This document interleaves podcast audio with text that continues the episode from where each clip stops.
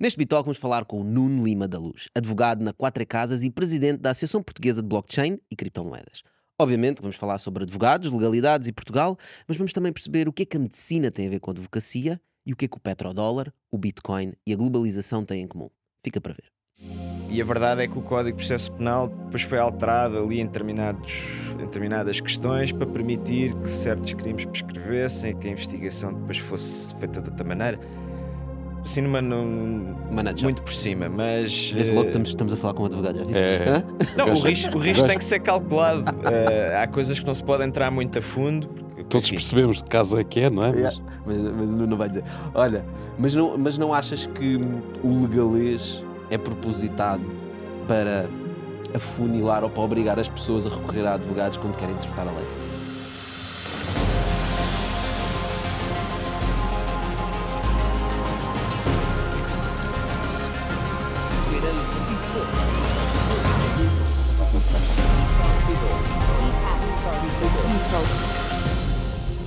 Então, conta-nos lá. O que é que se passa com os advogados? Pá? Porquê que ninguém gosta de advogados? Bem, É uma ótima pergunta. Ah, Até há muitas anedotas relacionadas com advogados. Não sei se já conhecem aquela que se conta muito nos Estados Unidos, que é que se chama Um Conjunto Sem Advogados eh, no meio do oceano. E a resposta é um bom começo, ou a Ok. good start. Mas efetivamente, quer dizer, acho que é- tem vários, tem vários prismas aí. Acho que as pessoas associam a advocacia. Ou melhor, vamos começar pelo lado positivo. Acho que as pessoas não veem a advocacia como veem a medicina. E eu acho que é muito semelhante desse ponto de vista. Ou seja, as pessoas vão ao médico, ao mínimo sintoma que uma pessoa tem, dói a cabeça, vai ao médico. Uh, começa a tossir, vai ao médico. Isso para a parte para a componente física da vida de uma pessoa. Mas a vida em sociedade tem muito mais coisas, é muito mais complexa. E tem essa complexidade da interação entre, entre os seres humanos, a vivência, as regras da sociedade, as leis, etc. E as pessoas têm uma tendência a não ir ao advogado quando tem algum problema desta componente da- da sua vida, não sei, esta, esta componente extrínseca da sua vida. E eu acho que muitas das vezes, como só aparecem nos advogados ou só contactam advogados quando o caso já está numa situação completamente desagradável e, e tentam fazer as coisas por si só, a maior parte das vezes, pode haver essa noção que depois, eh, ou que o advogado complexifica as coisas eh, só com o intuito de, de ganhar mais algum, ou, ou que não faz esse acompanhamento personalizado, etc.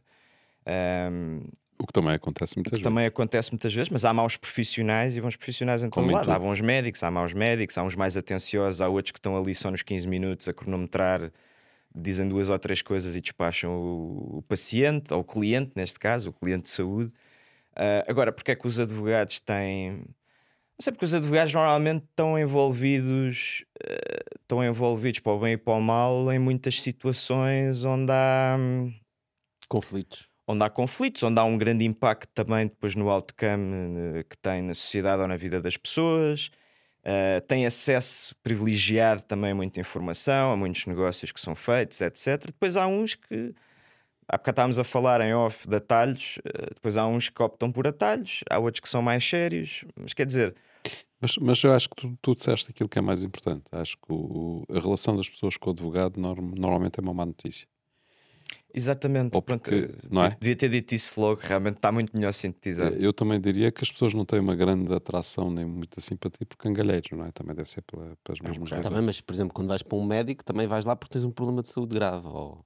Mas Não, tens um às vezes de tens saúde. só um sintoma, queres fazer um check-up, queres, podes não ter nenhum problema. Ok, não é tão grave. tá? As pessoas- Sim. mas normalmente, quer dizer, se tu tiveres uma saúde débil, faleces, não é? Se Mas- tiveres um problema com uma empresa ou um problema judicial qualquer, aquilo resolve-se, mas ninguém morre.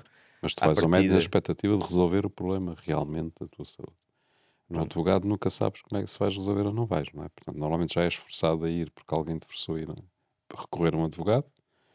Portanto, logo é logo um custo adicional. Portanto, recorrer ao advogado é logo um custo que é imposto por outrem, não é?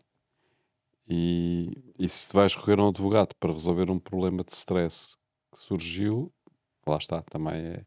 No fundo, no fundo é visto como um, um, um mal que podia ter sido evitado, não é? Pronto, mas é aí que o advogado também pode entrar, ajudar a evitar os males. Mais uma lógica de compliance. É como a medicina preventiva, né? Medicina preventiva, exatamente. Mas nós não temos essa cultura. hein? Não temos. Mesmo com os psicólogos, não sei se já pensaram nisso, também não há muito uma cultura de, de- Não. do psicólogo cá em Portugal. Quando nos Estados Unidos é habitual as pessoas terem um psicólogo, conversarem, partilharem os Já problemas agora, os que advogados também é habitual nos Estados Unidos, não? Um gajo vai assinar um contrato, normalmente leva. Tem advogados sempre, né? Eles têm muito Exatamente, cuidado com isso. exatamente. Aqui ainda se vê Porque muito. também é uma de- sociedade muito Ah, mais litigante, atenção. Sim, é, Unidos é. é outro nível. isso também, isso também é aquela, ajuda aquela situação de um tipo tropeça na rua, não é? Por causa da calçada e tem logo um advogado a dar no cartão e dizer: olha, se quiser processar a Câmara, Claro.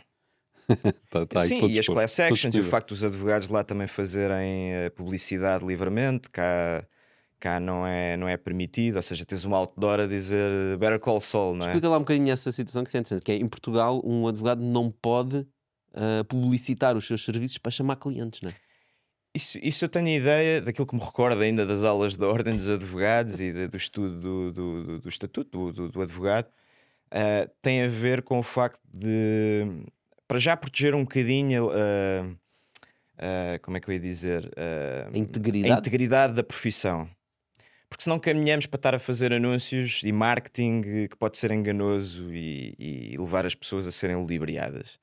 Podes fazer o contraponto com os Estados Unidos, não tens aqueles outdoors do que prometem mundos e fundos e as coisas acontecem. Não sei se viram essa série do Better Call Saul, Não. que é, um, é uma prequela do Breaking Bad que explica a vida do Saul Goodman, que era o advogado depois do Walt, do Walt, do Walter White e, e, enfim, e depois de uma série de, de- de bandidos e ele vê-se envolvido. É muito boa, aconselho a toda a gente, a vocês e a, e a- também para perceber um bocadinho a lógica do que é que é ser advogado, Ah, um, um tipo de advocacia nos Estados Unidos. Mas eh, a verdade é que sim, não se pode fazer isso para proteger um bocado a integridade também da profissão e depois para, para equilibrar um bocadinho ahm, o- a maneira como se prestam os serviços e o acesso ao mercado, na, na medida em que os grandes escritórios eh, teriam mais profit e podiam usar mais esse dinheiro para, para publicitar os seus serviços e que mais marketing. podia desvirtuar ainda mais ou criar aqui distorções de mercado ainda mais acentuadas porque apareciam ma- ainda mais, apareciam ainda mais e os pequenos advogados ou de prática individual, etc., quem não tinha tanto capital para investir em marketing, depois É podia... curioso porque não há essa preocupação relativamente a outras áreas de serviços, não é? Nem, outros, nem outras é porque áreas há- da economia. Porque a advocacia acaba por ser, ou o direito acaba por ser um pilar, e o trabalho do advogado, que agora tem sido muito atacado eh, por outras razões, mas eh, o trabalho do advogado acaba por ser um pilar da sociedade também, é um garante, no vértice da justiça, eh, acaba por ser um garante também do bom funcionamento da própria justiça. Às vezes as pessoas não pensam no advogado dessa maneira, porque também há vários tipos de advocacia. Há o advogado transacional, mais comercial, que ajuda nos contratos e tal, ajuda nas operações, no M&A, eh, e é mais transacional, ou aqueles que fazem legal memes regulatórios para perceber, etc. Mas não, não trabalham na, na barra do tribunal. E depois há os mais de, de contencioso, que vão ao tribunal, etc. E esses realmente, todos têm essa componente de, de, de fiel da balança também, no modo como a justiça funciona. Mas esses do contencioso têm particular eh, pertinência nesse ponto, porque ajudam a, a fiscalizar também um bocadinho o trabalho que, o- que o Ministério Público faz, que o juiz faz. Portanto, acaba por ser esse fiel da balança na situação. Uhum. Voltando um bocado a- na pergunta inicial do, do porquê, a minha sensação pessoal é: eu estou habituado a trabalhar com tecnologia, com empreendedores, né? E é do género: olha, vamos fazer uma estratégia, vamos por aqui, este é o caminho, este é o produto, é assim que vamos para o mercado, vamos testar, vamos experimentar. Uhum. E a sensação que eu tenho é: quando vou falar com advogados, é para resolver um problema qualquer legal, é preciso contratos, licenças, seja o que for. certo. E o que eu estou à espera é ter uma conversa e ter uma resposta. Só que os advogados têm dificuldade, ou melhor, não têm dificuldade. Vamos exp- explorar porquê. Mas eu nunca recebo uma resposta direta. Eu percebo bem o que estás Né? a dizer, mas E- alguns advogados. Mas, mas deixa-me adicionar. E como eu nunca recebo uma resposta direta e a forma como os advogados cobram é à hora, né? fica sempre aquela desconfiança do ok, então ele diz que agora vão precisar de investigar mais uma hora e ficar mais não sei quantas horas a fazer aquilo. Mais...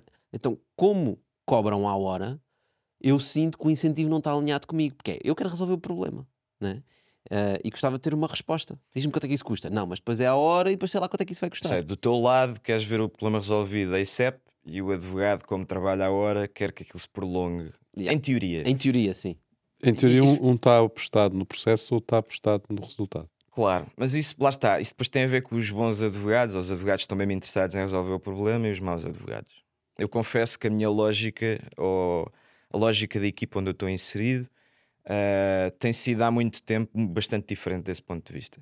E estou a falar mesmo do ponto de vista Mas pessoal, cuidado, aqui não sem fazer, não podes fazer publicidade. Não, não, não vou fazer publicidade nenhuma. Podes fazer, sim. Não, não, não. estou não, a gozar, estou a gozar. Não, Não, não não, vale trabalho na Quatro Casas, seguramente muitos empreendedores conhecem a. É um escritório, é um escritório muito bom, ibérico, mas eh, pronto, eu não queria Estava a estar ser a fazer. relativamente à nossa conversa anterior.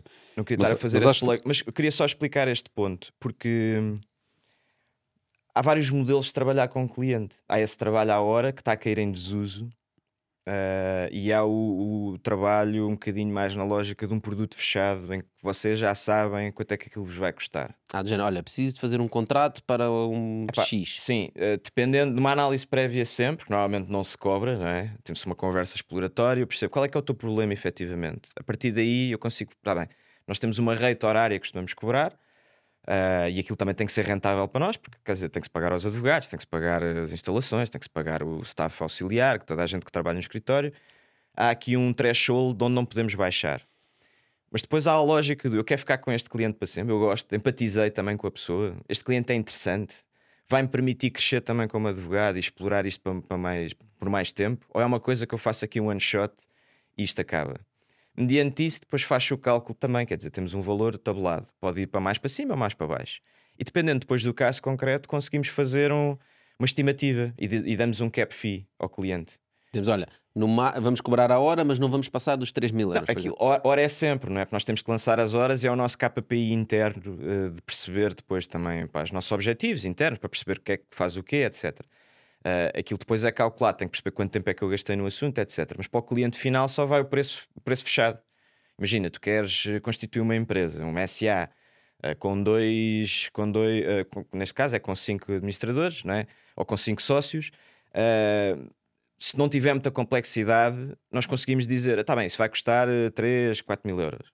E aquilo está fechado. E aquilo é resolvido a ICEP, percebes?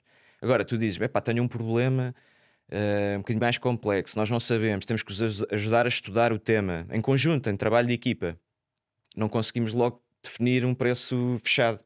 Porque aquilo pode ter várias nuances, pode-se abrir sub-hipóteses, pode, aquilo pode caminhar para outros sentidos. E isso, se calhar, faz mais sentido trabalhar num preço-hora. Ahm, enfim, há, vari- há várias situações, não é sempre preço-hora tipo taxímetro, Yeah. Ah, e, ou não é do género quero protelar isto o máximo para estar aqui a ganhar mais uns cobres e o cliente não vê a situação resolvida. Isso pode acontecer, mas isso são os, são os maus advogados, depois criam aquelas anedotas do, dos 100 advogados debaixo de água, são um bom começo. Porque as pessoas podem estar, têm mais experiências. Também acho que tu tens, um, tens a, a sorte, e seguramente foi- fizeste por isso, estar num local onde se calhar clientes não faltam, não é? E a partir do momento em que clientes não faltam, também não precisas de protelar uma, uma relação. Ou seja, às vezes um, um advogado, se calhar tem poucos clientes, não é? Se quer segurar aquele cliente e tentar tirar ao máximo daquele Claro. cliente. Um escritório de advogados, cara que tenha muitos clientes, pá, quer procurar coisas interessantes e resolver rapidamente e passar ao próximo, não sei. Mas olha que eu também quero protelar a relação. Ou seja, se Sim. eu tiver, era o que eu estava a dizer, se eu tiver um cliente pá, que, me- que me fascina também, a atividade que tem, pessoa honesta, com bons temas, que, que efetivamente está a contribuir com alguma coisa positiva para a sociedade, eu quero ficar agarrado a esse cliente o ma- o maior número de tempo possível. Mas é porque quero crescer também com o cliente, não é numa lógica de desmifrar ali, Sim, passa a expressão, sim. não é? Obviamente Este- os advogados também aprendem é, nos processos. Eu quero acompanhar e quero estar no, no processo. Quero ser um. no- Na minha cabeça, o meu ideal de advocacia é ser um- uma, uma, uma parte integrante da equipa e acompanhar o processo de decisão. Da equipa, repara, da esse- empresa. Da né? equipa da empresa, Mas exatamente. repara, esse tipo de advogados nunca aparecem na- no espaço público. Isso, nós voltando à questão de porque é que os advogados têm má imagem, não é? Eh, quem aparece no espaço público são quem aparece na televisão. É o quem, contencioso com o e Mas quem aparece na televisão são os tipos que estão a defender os, os mafiosos e os mausões, não é? Mas aí também tenho muitas coisas a dizer sobre isso. Porque- mas repara, mas é isso que acontece. Ou seja, tu não tens um advogado que vá à televisão eh, ou que é, que é entrevistado por Sobre um processo situações, não é? Ou, ou por aquilo que nós aqui Claro. estamos a falar. Portanto, o advogado é entrevistado porque é à barra do tribunal, é porque vai haver uma sessão de, de inquérito não sei quantos e ele está a falar em nome do, do arguido, não é? Uhum. portanto, isso também não contribui para a boa imagem, porque aqueles tipos estão a defender o, o mauzão, não é? Certo, mas isso é- tem a ver com a mediatização, as pessoas gostam Depois de há questão problemas. Yeah. Depois também tem-se a parte política, não é? Que todos nós sabemos que a maior parte da Assembleia da República são advogados, não é? Pelo pelo menos é a profissão dominante. Mais essa. São eles que fazem as leis. Estava a guardar essa, mas tu já queres lançar a bomba, sim, Não é? agora. É pá, são eles que fazem as leis e logo eh, existe a opinião generalizada. Não sei se, se- se com razão ou não. Penso que sem razão, mas eh, porque as coisas acabam por ser eh, vítimas do, do, do processo. Mas, mas existe, eh, no fundo, a opinião das pessoas de que eles fazem aquilo de propósito, ou melhor, fazem as leis ambíguas por forma que possam eh, depois andar a discutir mais tempo com os clientes e com os processos etc. é? Eu e, não- eu ter, não e sei ter- se- e ter os buracos na lei Sim, que eles sim, conhecem. E é ter que o legalês que só os advogados é que percebem que é para um comum mortal ler a lei e dizer assim: "Fu, o que é que isto significa? Há, há mínima." muito essa noção, mas há aqui várias coisas que eu gostava de falar. Despejámos, é? Sim, sim, foi tudo assim em catadupa. Começando pelo princípio, efetivamente, aquela noção que se tem do advogado também pode estar um bocado de pauperada por causa disso, porque se tem noção que o, o- o advogado aparece sempre envolvido ou a defender os bandidos, como vocês disseram. Mas a verdade é que toda a gente merece uma defesa, porque senão também há abusos. E mesmo os bandidos, depende dos casos, eu aqui numa opinião muito pessoal, Pois é, como diz o Nuno, toda a gente merece uma defesa. E também nós acreditamos que toda a gente merece ouvir o Bitalk. Mas para ouvir o Bitalk tem que o conhecer. E para o conhecer nós precisamos da tua ajuda. Por isso partilha este episódio ou outro que aches interessantes para mais pessoas ouvirem. enfim, não sei se também posso ir por aí, mas eh, toda Pode a ser- gente merece algum tipo de defesa, pode nem que, se- nem que seja. Pode não ser defender o que foi feito, e o advogado não é isso que defende, não defende o ato em si, obviamente, eh, ou tenta desculpar o ato, mas tenta garantir que a lei e o processo penal também não extravasam, não se torna aqui num, num, num- num campo de justicialismo e não de justiça. Percebem a diferença? Uhum. Sim, Ou mas, seja, isso- que não caminhamos. mas a comunicação social resolve esse problema. Sim. Eu diria não ser um linchamento, ser um. Epá, não é? Que haja regras, Na dizer, na verdade, qualquer gajo que- têm. Qualquer assunto que vá à televisão, em termos de, de, de conflito, não é? Portanto, seja com o Ministério Público, seja com o que for, as pessoas são linchadas em praça pública porque já são condenadas antes de. São, antes e há, e há casos julgadas, também, não é? eventualmente, que acontece do próprio Ministério Público ou mesmo os juízes. eh, Enfim, às vezes podem ter uma relação um bocado mais promíscua com, com os mídia e soltarem certas coisas para que depois. Isso, isso já houve casos desses. Soltarem certa informação para também auscultar a opinião pública, preparar a opinião pública, fazer um bocado de, de programação neurolinguística Exato. do público para depois aceitar melhor certas decisões. E não só. Há e é coisa também para pressionar, para pressionar os, os investigados, os arguídos, não é? Também. Uhum. Portanto, há- há, muita coisa que é se tu- feita que não devia ser Pá, se te feita. aparece a polícia à porta e juntamente com ela não sei quantas câmaras de televisão, está tudo, já estás condenado, não é? Não há hipótese. Enfim, mas isso, isso era uma componente. Eu, eu queria deixar esse statement que é toda a gente tem direito a uma defesa e merece ter uma defesa, nem que seja na não é que, o- que a substância ou o crime seja defensável, porque há crimes que são indefensáveis, hum, pedofilias, etc. Há coisas que não têm. A, a prática do ato em si, na minha opinião, não tem defesa possível, mas o que tem defesa é impedir que haja aqui um, um, um- um- um respaldo para, uma, para, uma, para um justicialismo e para E uma é lógica é de é condenação preciso- sem regras. Escuta, é preciso provar que houve crime, não é? Ou seja, Para começar, que portanto, efetivamente o aconteceu. Sim, mas o Nuno já está a assumir que o crime aconteceu e mesmo o crime acontecendo. Não, há, há coisas que estão devidamente a lei, provadas. fundo, é? Na maior parte das vezes chega até a acontecer. Isso depois é outro ponto, não é tanto dos advogados, mas, mas mais até da relação entre eh, juiz e Ministério Público. Às vezes as coisas não são devidamente investigadas, depois o caso chega a julgamento. Estamos a falar de crime. O caso chega a julgamento, o juiz não tem prova e precisa de prova, porque ninguém pode ser condenado eh, injustamente, não é? Sem prova que consubstancie aquilo. A pessoa sai, mas entretanto, na opinião pública já se formou a ideia que aquela pessoa era, eh, era cul- culpada por todas e mais algumas razões, porque aquilo foi est- estraçalhado em termos de opinião pública e de investigação jornalística, e as pessoas já formaram a ideia que a pessoa deve ser condenada, mas depois no processo isso não, não bate certo, ou seja, não há nada que consubstancie isso. E depois o juiz vê-se na juiz- posição de ter que tem- absolver. o juiz tem que julgar factos, não é? Exatamente, Tem tem que que cuidar julgar aquilo que lhe é apresentado. Portanto, a fase de julgamento é para chegar lá com as provas, as pessoas discutem as provas, um lado e outro, E o juiz, perante aquilo, tem que ver: bom, isto realmente aconteceu, não aconteceu. Não pode ser por aquilo que lê nos jornais. É o que é, o que é produzido em julgamento. Tudo o que está fora não interessa para o juiz. E às vezes há juízes que se veem na obrigação legal de absolver e a opinião pública diz: este juiz está tudo é um conluio, É, claro. os bandidos saem sem não sei o quê. Enfim.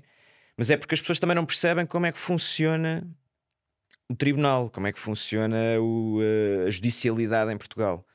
E isso depois cria estes problemas, porque depois também, quer dizer, depois exacerba-se, cavalga-se a onda na comunicação social que o juiz isto e aquilo e toda a gente sai absolvida, mas às vezes é mesmo investigação deficiente, porque o Ministério Público também pode ter falta de, de meios, a Polícia Judiciária pode ter falta de meios para investigar como deve ser, estes crimes económicos são muito complicados.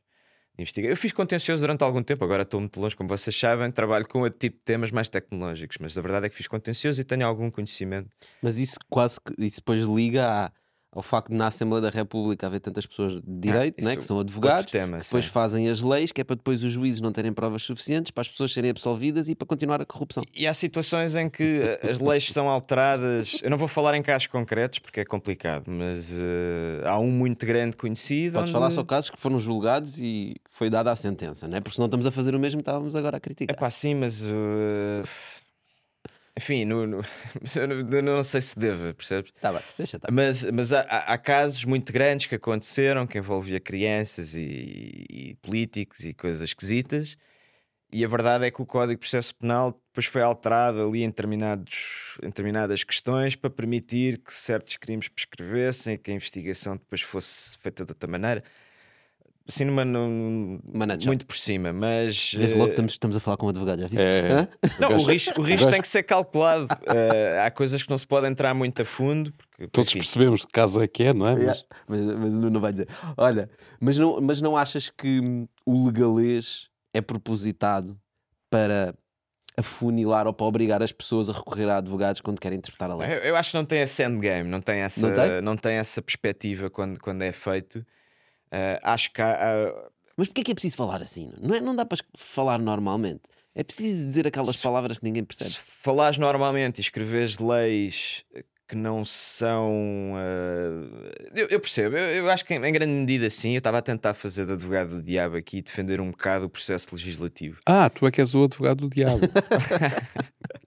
Não, é, é defender aqui, dar o contexto também. Mas eu percebo, como cidadão, preferia que as coisas fossem um bocado mais à americana, em que tens bills que são. pá, têm frases sucintas, curtas e que tu percebes, mas a nossa lógica aqui de direito, de direito continental, aqui europeu, é um bocadinho diferente. É mais verbose, vá.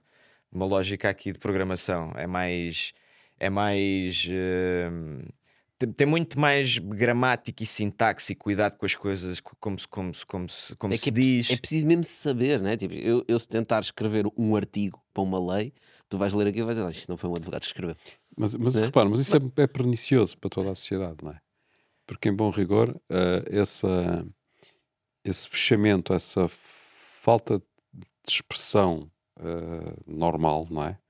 Acaba por ter- depois afetar todo, toda, toda a sociedade. Estás a dizer depois as pessoas não percebem as leis, não sabem Não é as leis? só isso, repara. eh, nós ainda há bocado dissemos que eh, uma grande parte de- dos políticos que estão na, na Assembleia da República são, advoga são advogados, ou são, são, não são advogados, serão De direito, sim. direito, não é? Portanto, Mas, eh, ou seja, há um domínio da linguagem, mesmo na linguagem política que nós vemos, Uhum. que é uma linguagem muito elaborada, muito estudada, muito hermética, não é? Que leva, epá, que não ajuda nada, não ajuda nada à expressão e ao esclarecimento das pessoas. Leva ao distanciamento das pessoas, né? E as pessoas, de facto, distanciam-se. E depois, quando aparece alguém, independente- independentemente de ser direito ou não, mas que fala normalmente, não é? Fala com linguagem que as pessoas entendem, passa a ser populista. Também estás a, também estás a falar em código, podes dizer. A própria definição é, de populismo é essa: é chegar, a, chegar à massa ou simplificar às vezes questões que são mais complexas para as pessoas o perceberem. Mas isso, isso é outro tipo, isso é o a definição discurso. de populismo não é bem isso, não é? O populismo está associado à mentira, de facto. Não está associado à simplicidade.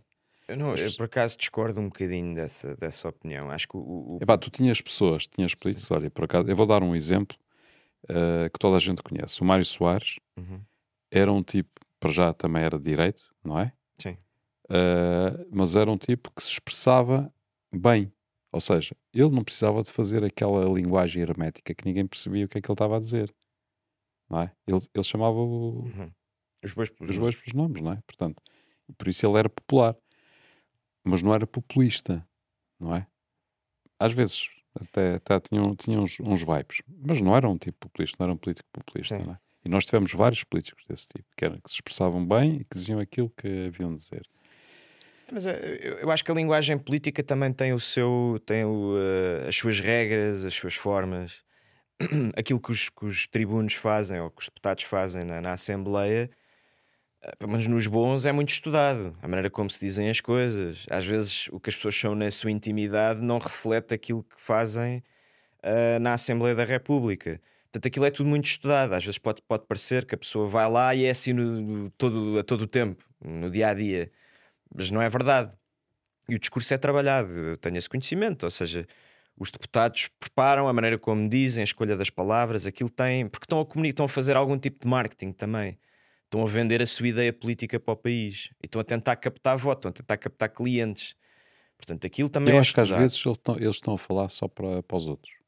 Só para eles, sim. Estão ali a captar eh, Só apoio. para eles. Eu por É. acaso não acho que falem entre si. Eles falam muito, especialmente na- na- no- nos, debates, nos debates na Assembleia da República, falam muito para fora, porque sabem que aquilo é televisionado e depois dali tiram os soundbites que depois passam na comunicação social. Portanto, aquilo é muito pensado, a maneira como se dizem, a maneira como se preparam os discursos, etc. Mas voltando um bocadinho atrás na lógica do, eh, Repara, eu vou, eu dos vou dizer, advogados. Mas eu vou dizer uma Sim. coisa sobre isso, que acho que é, pelo menos, a minha convicção. Se as pessoas tivessem que formar uma opinião e tomar uma decisão eh, depois de ouvir um, um debate na Assembleia da República, tinham muita dificuldade em decidir fosse o que fosse.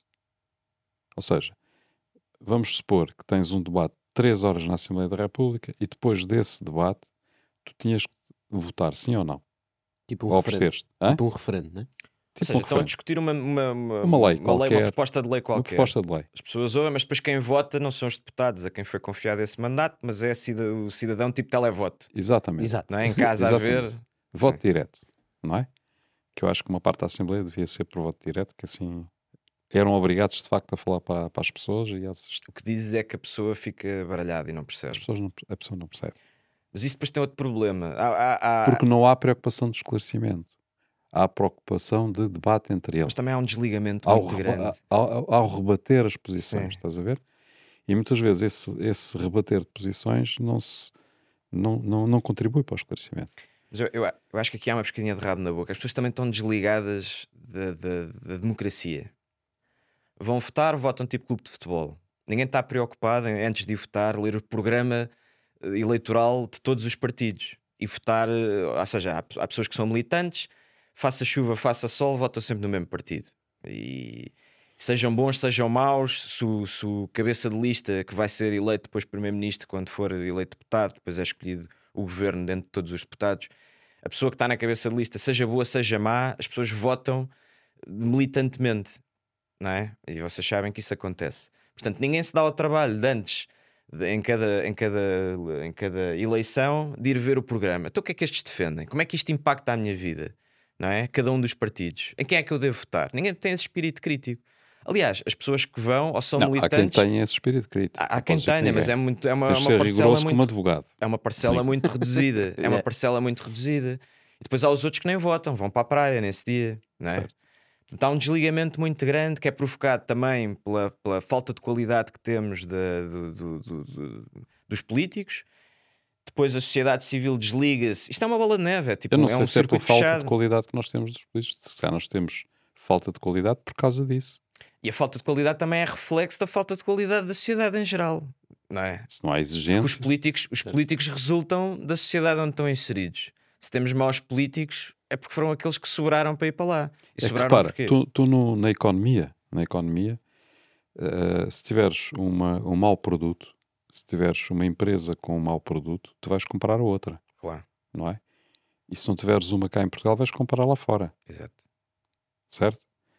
Tu aqui não tens essa possibilidade. Até porque tu, tu na economia ou tu na- nas tuas despesas, nas opções que fazes, fazes opções todos os dias e tomas decisões todos os dias. Sim.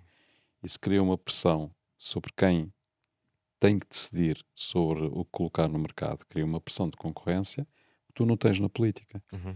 Tu na política só tens concorrência de 4 em 4 anos, quando são eleições.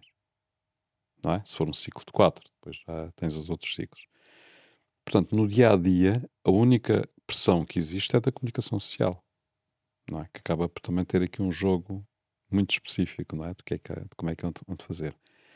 Portanto, eu acho que nós, para melhorarmos a, a nossa sociedade, a nossa política, devíamos introduzir um elemento qualquer que obrigasse que os políticos tivessem essa competição no dia a dia. Uh, perspectiva.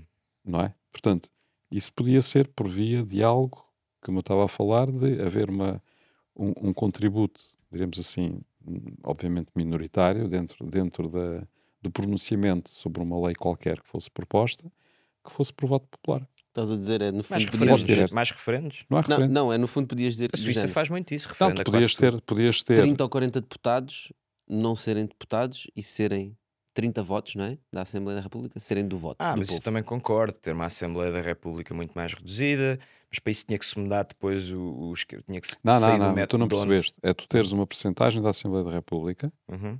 ou melhor, quando há a votação de uma lei, os deputados que são representantes do povo vão votar e vão aprovar ou rejeitar a proposta de lei, certo?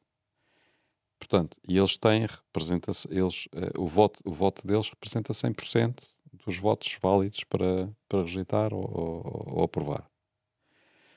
Aqui, aqui podias ter, eles só tinham 80% do peso na decisão e tinhas 20%.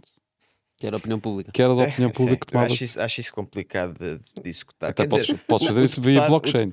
O, na boa. O deputado, o deputado já, já é a nossa forma de introduzir o tema da blockchain. Ah, ok, ok.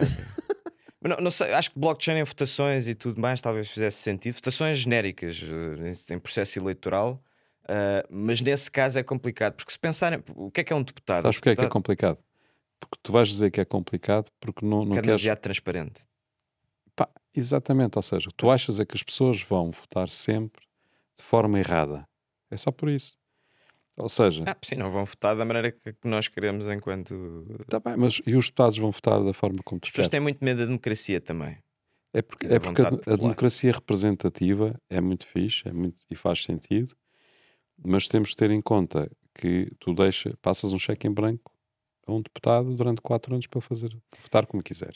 Então, mas é? é, é, a própria, a própria ideia democrática assenta nisso. Ou seja... Mas repara, se tu introduzires essa concorrência Sim. que eu estava a falar, em que 20% da decisão vem do voto direto da, das pessoas que quiserem participar nessa votação. Isso pode nem mudar nada, são só 20%. Se tiveres uma maioria parlamentar de um determinado partido, aliás, tu vês claro, isso agora, numa maioria, o Partido Socialista bloqueia não, as não, coisas repara. que não quer mesmo bloqueia, porque mas, como é maioritário. Desculpa lá, mas se tivesse maioritário, tinha dos 80% que eu estava a falar, tinha mais de 40%, mas não tinha 50%. Ia precisar do voto popular, provavelmente. Mas, mas, isso é uma, isso é uma duplicação do trabalho na medida em que o deputado já representa, ou seja, é, é dado um mandato àquela Assembleia para fazer leis, não é?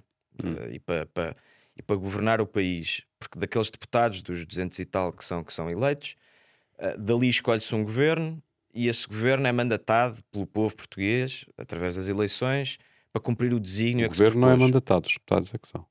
Não, o governo o... é eleito pelos deputados. Sim, Sim, mas o governo é mandatado, é mandatado fazer, é mandatado por lei para, para seguir, para executar, é o, é o executivo, para executar a, a proposta que, que, que, se propôs a, a, executar, vá, passa a redundância. Também não. O que o governo faz é, é mandatado para executar o programa do governo que vai apresentar à Assembleia da República e que é aprovado.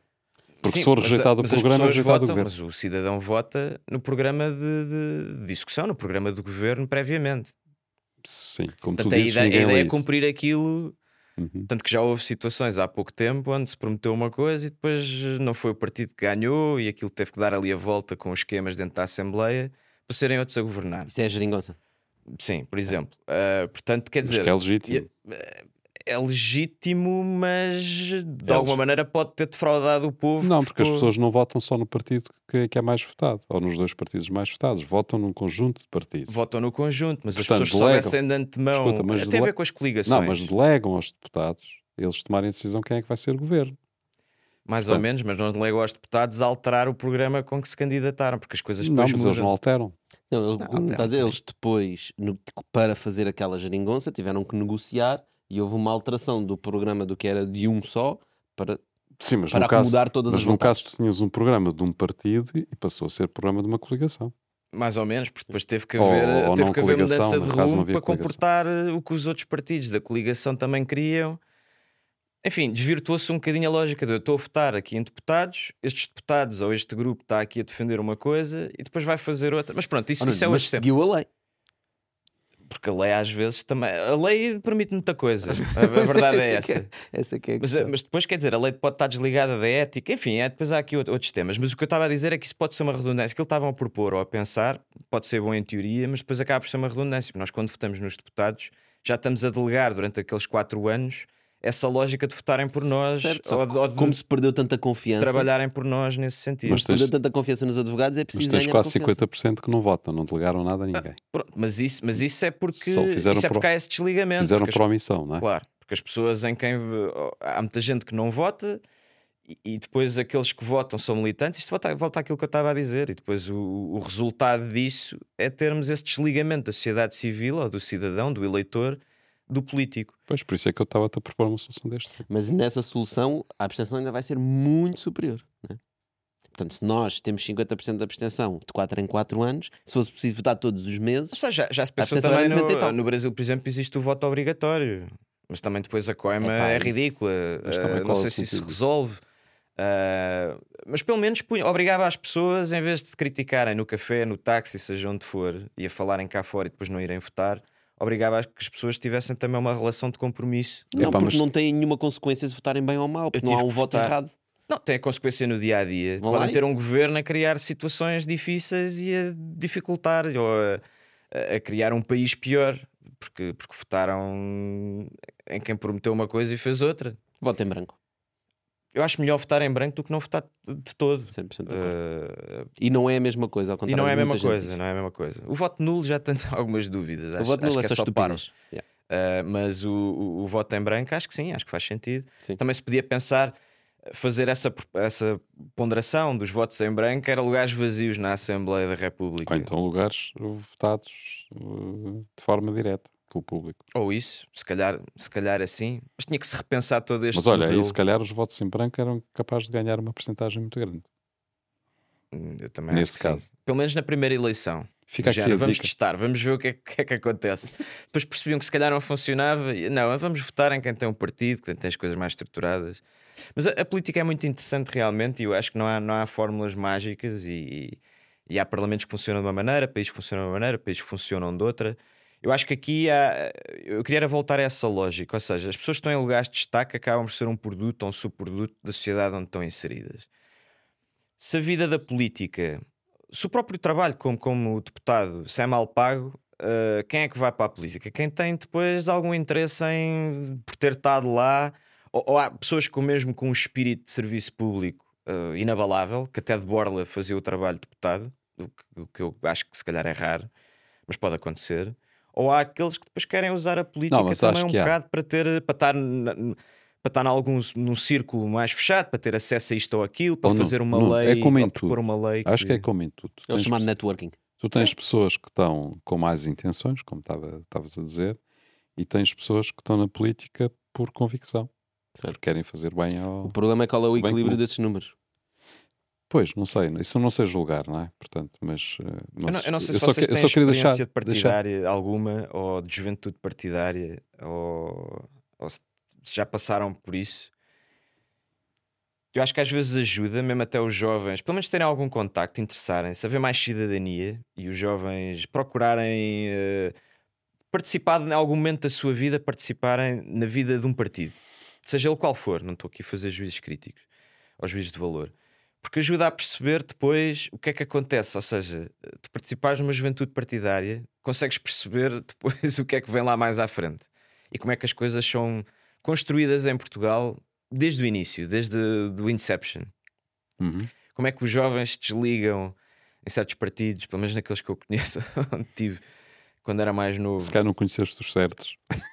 julgar de outra maneira. Não, Não mas tu sei, olhas não sei. Eu, eu acho que são todos muito iguais nisso, na maneira como, tão, como funcionam, como é que o partido funciona e como é que as projeções são feitas. Isso acontece em todos, de um lado ao outro da bancada. Portanto, isso é nessa. Porque eu conheço depois pessoas que estão em vários lados Uhum. Ah, e, e sei como é que as coisas funcionam e isso é mais ou menos transversal. E nós vemos quem é que está a ser preparado para ser o, o político do futuro ou o deputado do futuro. E as coisas são invaria- invariavelmente semelhantes. Sim, tem que haver um berço, não é? Portanto, é natural. E, e eu acho que começa logo de raiz. As pessoas, eu conheço muita gente que foi para a política exatamente com essas ideias. De, Epá, realmente vou contribuir. Tenho- Estou cheio de ideias para mudar o país e quero mesmo fazer aqui uma coisa fixe. Ou aqui no, no- neste núcleo mais pequeno, ou na- no sítio onde vivo, etc. E depois vêm a ser embranhados numa máquina que já funciona há muitos anos da mesma maneira e que, e que tendencialmente leva a que as pessoas afunilem numa maneira errada de fazer política. Sim, isso acho que estamos de acordo. E, e, e as pessoas às vezes não, não percebem de onde é que as coisas vêm, vêm de, de- de origem. E como é que se vê aqueles políticos de carreira que não têm experiência nenhuma de vida e porque é que Mas- aparecem Mas ali. sabes, isso é aquela coisa que nós discutimos nas empresas a propósito da estratégia, que, que, a, que a cultura come a estratégia ao pequeno almoço. Portanto, é mesmo nas empresas, Claro, qual- em qualquer organização, existe uma cultura. E essa cultura, quando alguém tenta mudar essa cultura, não tem, não tem grandes É, é, hipóteses. uma, é uma força, é uma força muito grande, é uma Portanto, onda. A partir muito daí as grande. coisas estão todas ditas e os partidos aí não são, não são exceção. Portanto, Mas que não, só- não é só isso, isso é muito importante, mas tem a ver com um problema de incentivos. Eu acho que os incentivos não, são, não estão alinhados. É o que estavas a dizer há pouco, porque que um político vai para a política? Ou porque que um- alguém vai para a política? pode ir por eh, convicção. E, e tens, por convicção, é que alguém- excelente. Só que o custo de oportunidade é muito grande, não é? Porque nós estamos sempre a falar, ah, os deputados recebem muito. Os deputados estão a tomar que decisões recebam, que honestamente. mudam um país inteiro. Não recebem muito. CEO de uma empresa que toma verdade, decisões é tão verdade. grandes recebe E é o, esc- e é o milhares de escrutínio, é o vezes mais. escrutínio público que tem, Claro. é o Exposição, achincalhamento, a achincalhamento. exposição, eh, é, é o desgaste que é estar numa figura, estar numa figura pública dessas também. Portanto, aquilo tem que ter algum algum income ali, tem que ter algum profit, Tu não não é? podes ter. Isto é como, como, nas, como nas empresas. Pá. Queres ter pessoas de qualidade, tens que pagar, não é? É verdade, sem, sem Pá. amendoins não há macacos, não é? Costuma-se dizer é? isso, mas é Se verdade. só tens amendoins, eh, vais ter macacos, não é? É- Essa, essa, essa é a Não verdade. temos pessoas que são, Portanto, que, sei lá, Nós não bons podemos dizer que não temos qualidade estão lá na política pela- e depois dizemos que os políticos eh, não podem ganhar aquilo que seria normal ganhar, é, É. não é? É, Eu, eu acho isso por um lado, eh, e, e depois eh, também acho que isto para voltar àquela lógica de- de- dos políticos são o subproduto da, da sociedade, mas isso também se vê em clubes de futebol, em tudo o que são grandes organizações. As pessoas que lá chegam são pessoas, ou pelo menos há essa ideia, que as pessoas que lá chegam são pessoas que não eram boas a fazer mais nada. Porque se fossem boas na sua sociedade, na, na- vida civil, abriam empresas, eh, faziam outro tipo de, de- de atividades, não é? Mas olha, mas também esse propósito digo-te, isso é, é um sentimento deste país em- a todos os níveis, não é? Que é a questão da inveja. Ah, pois isso também há muito. Porque se a inveja pagasse imposto, nós éramos um país muito rico. Pelo menos tínhamos um Estado muito rico. É porque é mais fácil criticar e invejar o próximo do que fazer igual, ou pelo menos tentar fazer igual. É? E há muito essa lógica de tentar ocultar, as pessoas têm medo de ser, eh, de mostrar que tiveram sucesso. Ahm, depois aparece um José Mourinho, não é? Ou, ou um Cristiano Ronaldo, e as pessoas dizem: epá, este gajo é, é muito arrogante, porque está sempre a, a vender-se, não é? Está sempre a vender eh, os seus méritos ou as suas virtudes, etc. E cá em Portugal lida-se um bocado mal com isso também. Acho que é uma coisa antropológica do português, já vem. Mas este, este problema da política não é um bocado um problema geral, global? Ou seja, eu olho para o que se passa na política nos Estados Unidos, ah, a polarização que está a haver, não é? As guerrinhas, ah, a corrupção também, é? Ah, os interesses, movimentação de peças. pá, e olho para outros países na Europa, é a mesma coisa. Se calhar quem escapa um bocadinho, talvez a China, porque tem uma lógica completamente diferente de política, né? Tem- tem mas tem seus- as suas formas Tem as de suas ser, formas, né? exatamente. Mas não são é iguais ao Ocidente porque o sistema não é igual, Claro. mas tem os seus problemas, obviamente. E parece uma coisa geral, parece um problema geral Sim, mas do repara, mundo. nos- Espera aí, e depois olhamos para o mundo global e olhamos para o que está a acontecer no mundo global e começamos a ver o que é que se passa no mundo, não é? Parece que falta estratégia aos políticos, as pessoas.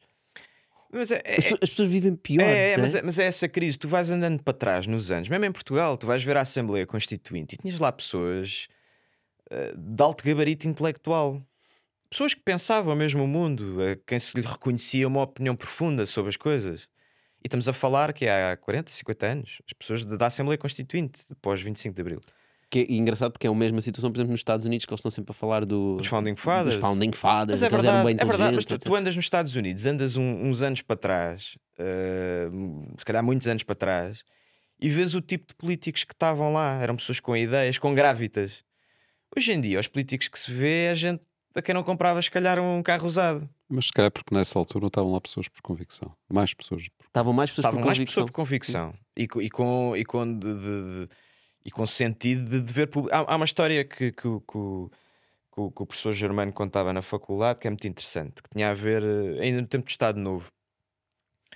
Houve um, houve um ministro da Justiça que nós tivemos eh, que pronto, tinha sido escolhido para ser ministro da Justiça e ele teve que escrever uma carta ao Salazar a pedir por favor para deixar de ser ministro da Justiça porque precisava de voltar a ser advogado, precisava de voltar a dar aulas, precisava de voltar a ter a sua vida civil, porque os filhos estavam em idade já de ir para a faculdade, ele tinha outras despesas, etc. Mas ele, ele pediu, por favor, respeitando eh, o mandato que tinha, que tinha recebido para ser um bom ministro da Justiça, e até foi, foi bom à, à data, mas teve que escrever uma carta a pedir, por favor, eu preciso de ganhar dinheiro, preciso de sair da política para ir ganhar dinheiro, porque os meus filhos, etc. E a minha vida. Ou seja, eh, havia, havia outro sentido de dever público. Parece um bocado tópico, Espera, né? A carta- Embora o à parte de, de, uma, de, um, de um regime que era injusto ter um ministro Bom, Justiça mas, que tá era bem, mas bom. eu, eu não vou, eu não vou por aí, porque lá está. Eu só dei este exemplo porque foi, foi ainda no, no século passado. Eu não queria fazer aqui entrar por caminhos de se era bom, se era mau Estado Novo, mas, eh, mas a verdade é que isso aconteceu. Ou seja, as pessoas tinham um, um sentido de dever público diferente ah, e de participação cívica. E, e de, de noção do impacto que tem. Eu acho que há, há muito desligamento, as pessoas estão muito desligadas, há Mas uma crise porquê? de O que é que valores. aconteceu? A questão é essa. A questão é porquê que nós temos os Founding Fathers nos Estados Unidos a, construir um país são né, e a construir as regras. São momentos E históricos. depois, à medida que os países vão continuando a evoluir e vai, ah, vão avançando, pá, as coisas vão se emaranhando, emaranhando, não é? Ahm, os interesses económicos, se calhar, começam a vir mais ao de cima, as pessoas olham mais para o percebo, interesse eu tenho uma opinião muito própria. Eu acho que o poder tem a necessidade por si só de garantir ou man- manter esse poder.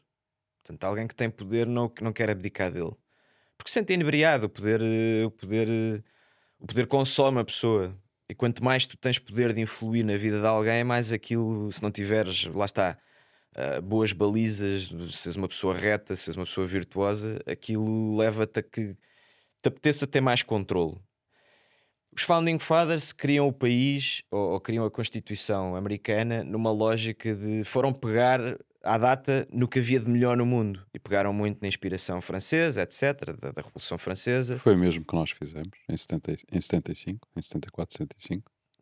Sim, com, com bastantes nuances. É uma, a nossa Constituição é muito dogmática e doutrinária, pretende enfiar o país para uma lógica socialista, isso está até no preâmbulo. Enfim, era, é, é a Era- situação. Era a situação que havia na Era a situação que havia, acho que isso devia ser revisto, etc. Mas hum, os Founding Fathers criam um país numa lógica muito libertária e de power to the people. Aliás, começa logo com we the people, portanto é de bottom up. Os, os governantes são, são funcionários ou estão a servir os cidadãos e não o contrário. Eu acho que as coisas caminharam pa- pa- para uma inversão desta lógica. Uh, o povo quase que se sente ali um bocado funcionário daquilo que os políticos querem que o país seja. Uh, apesar de haver esse mandato, não é? Mas as pessoas depois mandatam, mas depois desligam-se, não Sabes- fiscalizam. Sabes o que eu acho? Eu acho Isto inverteu-se. isso tu estás a dizer, depois a consequência para acontecer o que acontece hoje em dia tem muito a ver com a questão do dólar e a força que o dólar tem a Ah, nível vamos lá. global. Mas Eu antes também- de entrar, vamos entrar já Ah, no ok. dólar. Eu queria só deixar aqui esta, que é- acho que é muito Isso importante. ias calhar para ir para o dólar, para a Bitcoin. É, é, é um bocado discutir essa questão, porque eu acho que a força do dólar define muito como é que a política começou a funcionar nos Estados Unidos e, consequentemente, como é que isso alastrou para o resto dos países ocidentais. A gente vai discutir isso já no- na versão a seguir, mas agora vamos à frigideira, primeiro. Ok, vamos tá lá. bem? Vai escolher aqui um ingrediente. Ai, Espera lá, deixa eu ver. Eu gosto de ovo. Acho que é, o, é um alimento. É o melhor alimento do mundo. Então podes ler em voz alta e responder. Olha, se houver uma desdolarização mais Ui. rápido, não se torna o yuan uma moeda de troca do que a Bitcoin. é um tema muito interessante. Eu tenho acompanhado muito isto. Vamos lá, por, por passos. Vocês já devem ter lido com certeza o padrão Bitcoin do Uhum. Safe Dynamis. Ah, aliás, que é um livro que se Da deve Bitcoin Standard. da Bitcoin Standard que se deve aconselhar a toda a gente, nem que seja, não, não no ponto de vista, no último capítulo, que depois aquilo acaba, eh, ou seja, 10% do livro é sobre Bitcoin. Só dizer uma coisa, não te alongues muito porque a gente vai discutir isto no Extended. Ah, ok. Então pronto. Então Mas só assim, para responder diretamente, diretamente então vá, vamos ser mais, mais Porque simples. acho que isto é um tema para 3 horas. É um tema para 3 horas e que me interessa bastante, apesar de não ser economista, mas é uma pessoa muito interessada na- em moedas sonantes e moedas fracas, como as que temos hoje em dia. Se houver uma desdolarização, Ou seja, a- será acho o Yuan? difícil, acho difícil, acho difícil por, por várias razões. Há, há- há uma, uma teoria do, do, do, do- trilema de como é que as moedas funcionam e a China não tem interesse que o yuan seja moeda padrão das trocas comerciais no mundo, porque depois perdem o controle. Ou seja, tu num triângulo, não sei se já, se já viram Perde essa, o controle essa teoria. de segurar ou trabalhar a moeda deles, certo, né? certo. Ah, eu agora não, não me lembro em concreto os vértices, mas é uma coisa que podem estudar e eu aconselho a ver, a ver isso. Mas é essa, esse, esse trilema da, ah, da moeda ah, ou do, da moeda padrão. E, e eles depois perdiam, se fossem para esse vértice do, do ser uma moeda que funcionasse para trocas comerciais no mundo inteiro, perdiam depois o controle interno na maneira como, como, como Mas regem os Estados Unidos moeda. não perdem o controle do dólar. Não perdem porque o proof of work dos Estados Unidos para o dólar, ao contrário da Bitcoin, que é, que é energia, o proof of work dos Estados Unidos é força militar. E a defesa que fazem, ou... Isto também são caminhos, são, caminhos complicados, mesmo como advogado, há, aqui- há aqui opiniões que às vezes tem que se ter um bocado de cuidado. Portanto, Mas, o que tu achas é os que Estados Unidos- chinês não tem, portanto, o yuan chinês, os chineses não têm interesse em que a nova moeda global seja o yuan, porque eles perdem força com a, com a moeda não tem deles. interesse nenhum nisso. Logo, a consequência dessa tua opinião significa que tu achas que deve ser a Bitcoin. Eu diria que sim, que podia funcionar como reserva, como, como, como underlying asset de uma moeda qualquer. Ok, Como, por exemplo, funcionou o ouro Não. durante muito Mas tempo. atenção, Exato. eh, Como, tem- como lastro, como lastro de, uma, de, um- de uma moeda, do, do, do Mas eu numerário. Do, do- Mas eu chamo a atenção que tem havido discussões nos BRICS, não é? Pois eu sei. De criar uma moeda padrão Entre baseada no ouro, Sim. novamente, não é? Pois eu, eu tenho visto isso, mas eh, tenho alguma reticência que isso, tendo em conta os países que estão envolvidos nos BRICS e a maneira como funciona, Acho que o único que isso possa pronunciou, vir para a frente. acho que o único que se pronunciou que, te- eh, que manifestou reticências sobre isso foi a Índia, não é? A Índia, que é a economia, vocês devem saber, que está a crescer mais no mundo. Yeah, que é uma Tem a loucura. maior projeção de crescimento. Bom, vamos já falar disso a seguir. Pessoal, aqui terminamos este episódio. Muito obrigado por estarem desse lado. Já sabem, nós estamos de volta para a semana. Nuno, obrigado por teres vindo. Muito obrigado. Obrigado, Claro. Nuno. Obrigado, Obrigado. a todos. Dano. Bom, então eu vou dar um bocadinho de contexto, ok? Ah, só para as pessoas que nos estão a seguir. Portanto, demos aqui uma volta na nossa discussão. Portanto, durante os últimos. ah, inicialmente o fiat, ou melhor, inicialmente o dinheiro era and backed by gold, né? Portanto, havia ouro e com base no ouro que tu tinhas, tu emitias umas, uns papelinhos que diziam: Olha, tu tens ouro. Já É. há muitos, muitos anos. Há muitos anos, No é. tempo da, de Florença Já- e tudo Já, mais. já quase há 100 anos. Não, há mais. Ah, estás a dizer a última vez que isso aconteceu. Exato. Mas, mas aí já aconteceu de uma maneira completamente desvirtuada. Há, há um livro muito bom que Mas é o Layered mas- Money. Aí, inicialmente era o valor da moeda propriamente dita. certo? Porque tinhas o- moedas de cobre, tinhas moedas de ouro, tinhas moedas de prata, portanto, e, voe- e- e- e valia pelo seu peso. Valia também, mas depois de- tinhas que ter, para poderes emitir mais moeda, aquilo tinha que estar eh, respaldado em reservas, em reservas de ouro que o país tinha. Isso já é mais tarde, quando tinhas países, mas tu antes não tinhas países. Ah, sim, tinhas nessa moeda. altura, sim. Ah, Era o estás a ouro que falar nas havia. conchas e tudo, né? Ah, mas Não, o- não estou nas próprios- conchas. Mas os próprios, As os conchas próprios também foram- gregos, as os conchas também foram moeda. sentiram aquilo que nós estamos a viver hoje. Já os gregos sentiram esse problema, criaram problemas depois na sua economia também. Porque é assim, nós agora temos ouro, imprimimos estas moedas, mas dava imenso jeito para financiar guerras no Peloponeso e não sei o quê, de ter um bocadinho mais de dinheiro para pagar eh, aos soldados. O que é que vamos fazer? Em vez de ter 100%, uma moeda de 100% de ouro, vamos lhe pôr aqui outra ligazita, manhosa. E foi-se criando, criando inflação, porque cria-se mais moeda, aquelas que valiam, que as pessoas já tinham, valiam menos, porque quer dizer, do, do ponto de vista facial, aquilo valia o mesmo, e tu começas a criar mais massa monetária. Portanto, dinheiro, há mais dinheiro, aquilo vale menos para toda a gente. Exato. Só para explicar porque é a inflação. Ah, né? sim, sim. Portanto, Ah, aumentas o número de moedas no mercado, como há mais moedas, claro, os se preços tiver- têm que subir. Isto é simples, se tiveres muitas casas e, e poucas pessoas a querer comprá-las, não é? O valor das casas tendencialmente baixa. Yeah. Porque se tu queres vendê-la, não podes pôr um preço exorbitante, porque se há tantas, há muita, há muita escolha, que o dinheiro é, é que Tens o funciona. exemplo da, da Coca com o rabo de peixe. Exatamente, quer dizer, as pessoas faziam bolos, faziam, exatamente, Económico. faziam as marcações nos campos de Fritavam futebol. o peixe. Aquilo não valia nada, não é? Não valia nada porque havia imenso. E é o problema do dinheiro hoje em dia.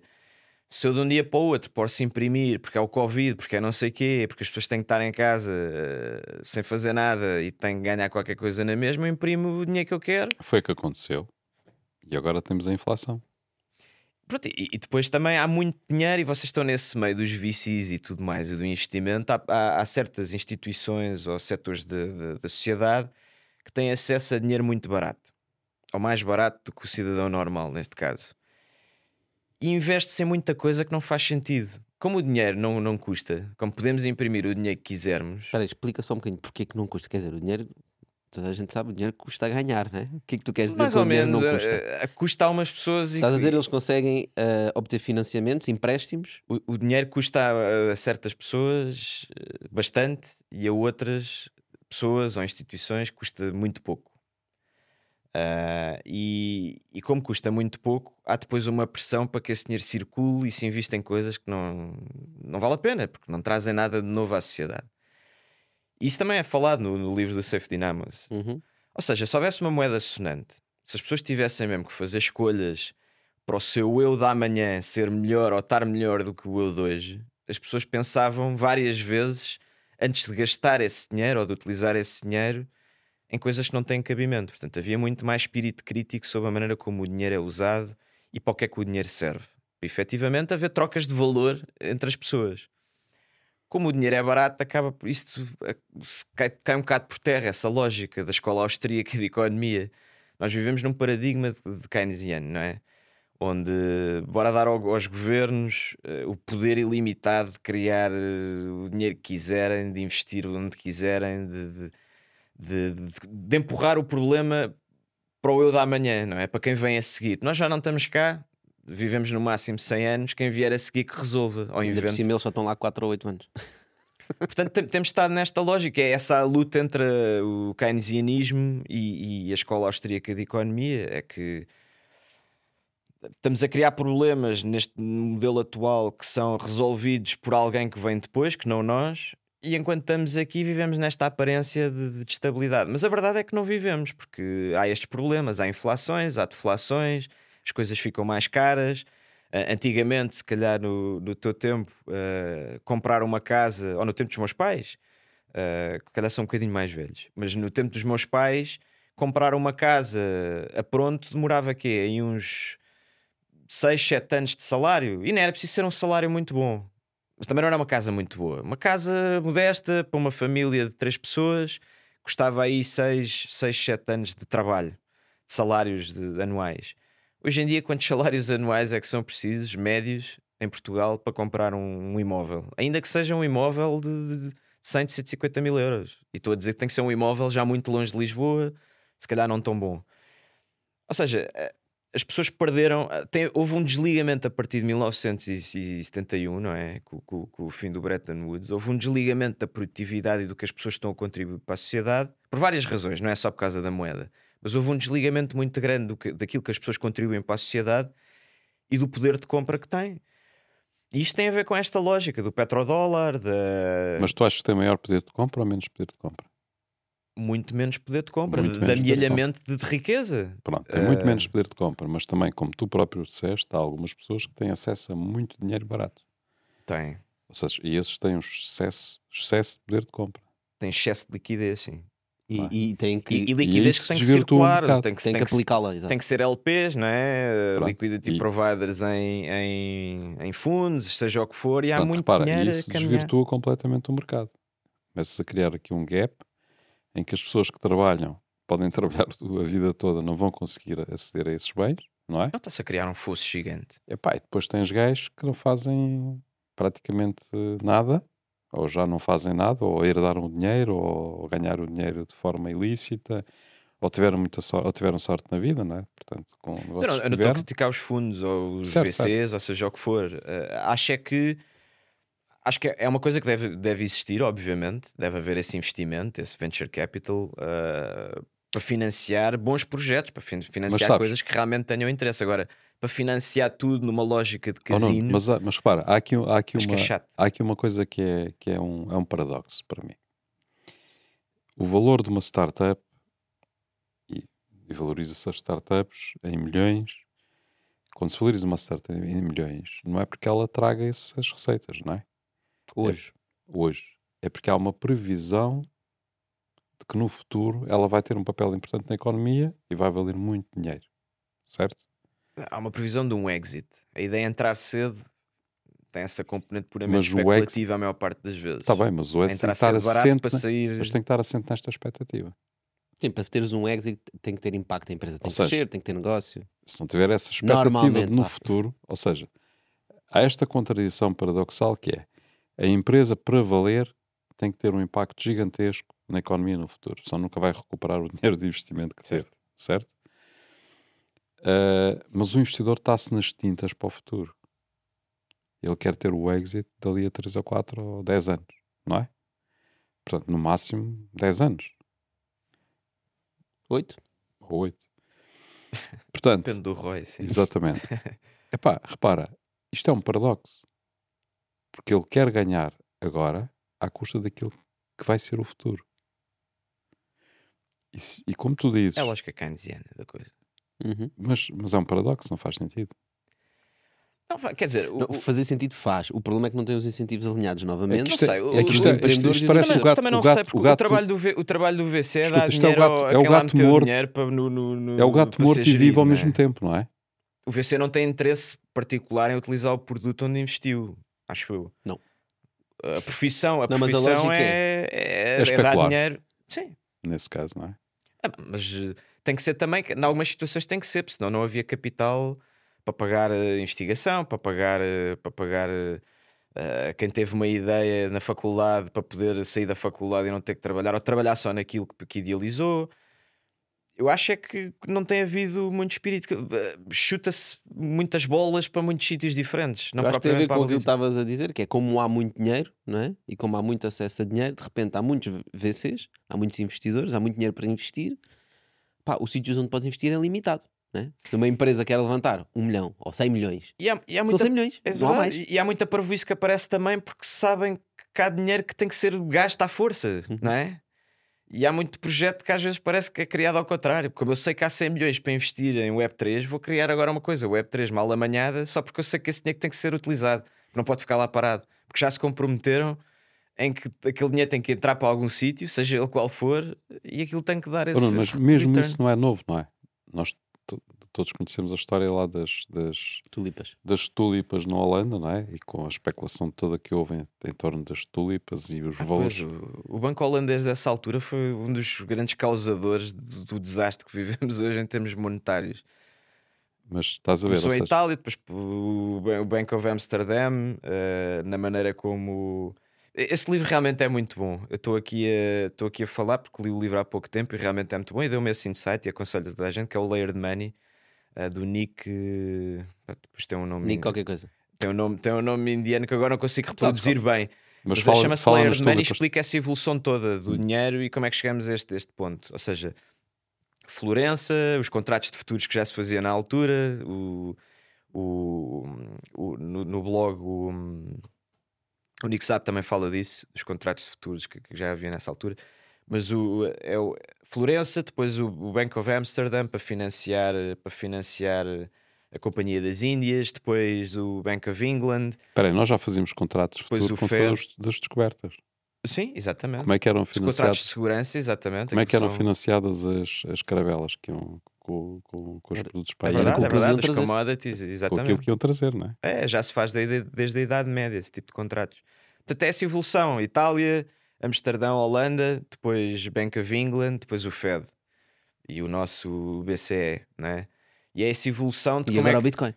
E agora a Bitcoin, espero eu que um dia se possa caminhar em, em vida útil ainda para qualquer coisa desse género. Mas é, é verdade que o, o dinheiro foi perdendo aquela base foi-se complexificando demasiado o que é que é o dinheiro. E vocês vão ver, e há imensos vídeos sobre isso interessantíssimos. Vocês vão ver como é que o Fed funciona e como é que a política monetária funciona nos Estados Unidos.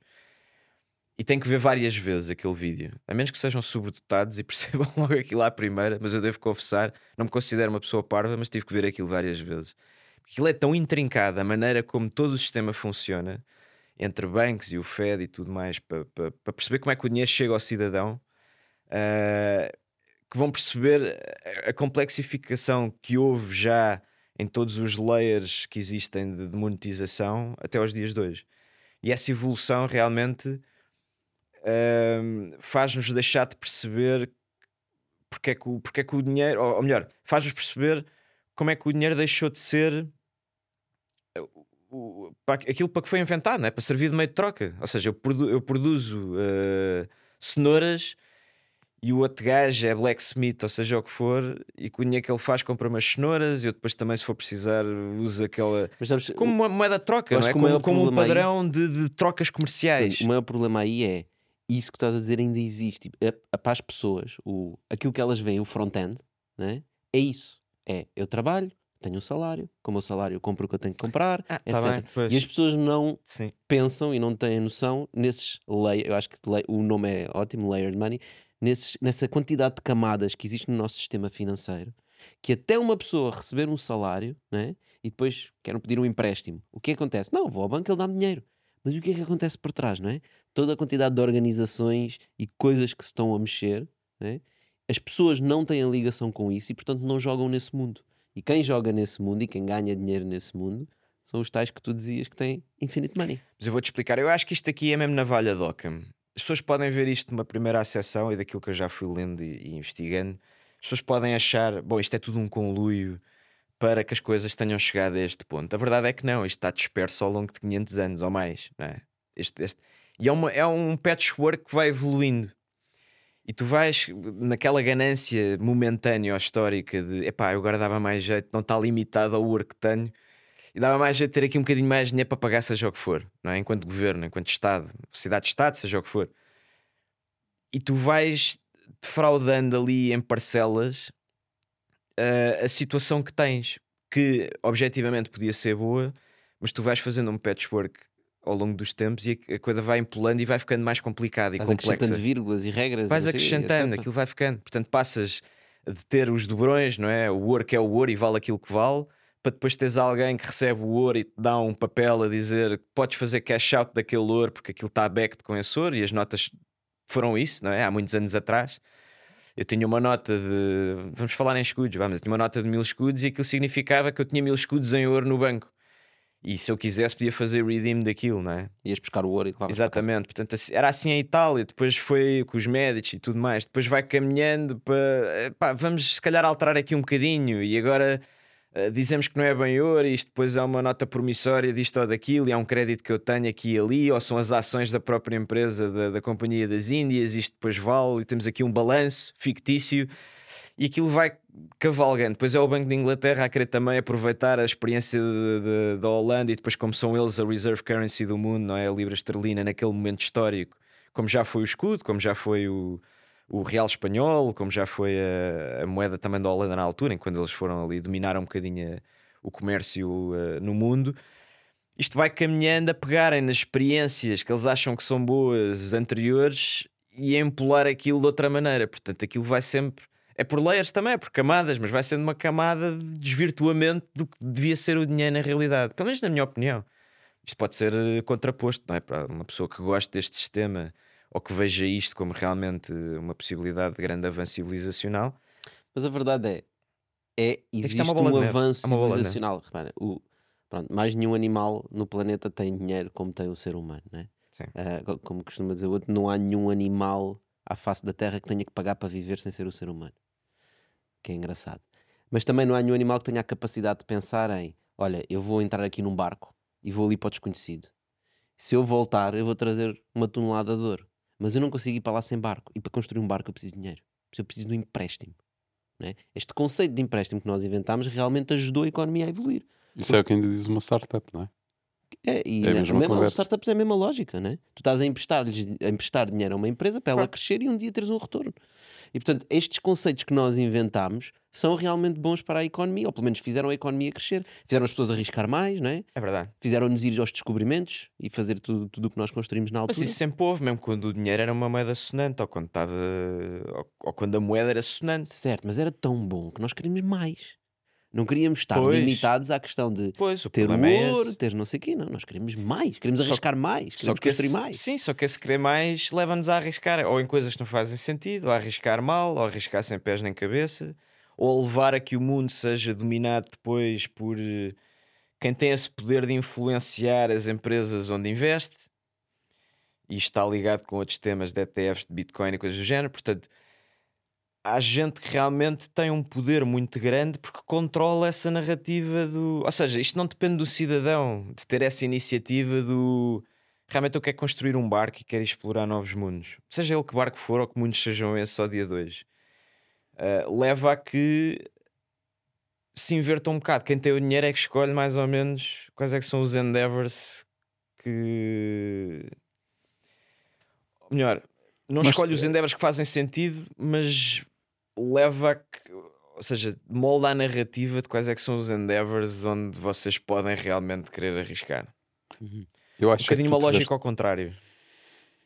acho que temos aí eh, uma evolução que, que houve e que de facto acaba por nos levar a estar a discutir isto dessa forma, é que hum, o dinheiro hoje em dia não está relacionado com a produção.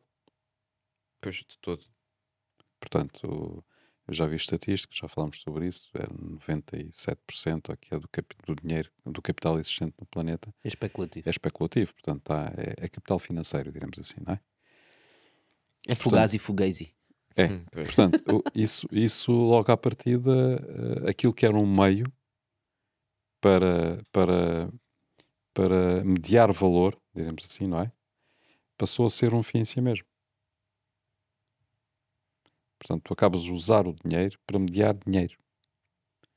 E, e isso, isso, é, isso é o que nos desvirtou completamente a nossa economia. Eh, isso também foi muito. Eh, isso permitiu também surgirem os serviços e etc. Não é? A verdade é essa.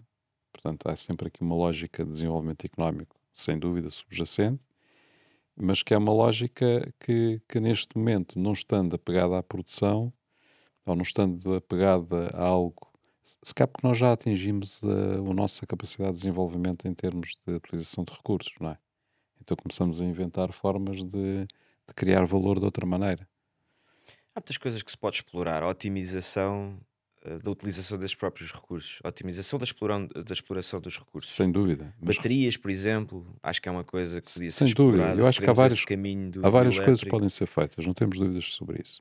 E, sobretudo, tu tens um- um- uma, uma quantidade de gente né, no planeta que não tem acesso aos, aos, aos meios mínimos que nós estamos aqui. Aliás, esta conversa para eles seria absurda, não é? Pois. Estar a discutir dinheiro desta forma em termos abstratos, para eles é absurdo, porque eles não têm o mínimo para comer, não é? Temos. isso- isso- são eu- milhões e milhões de pessoas, não é?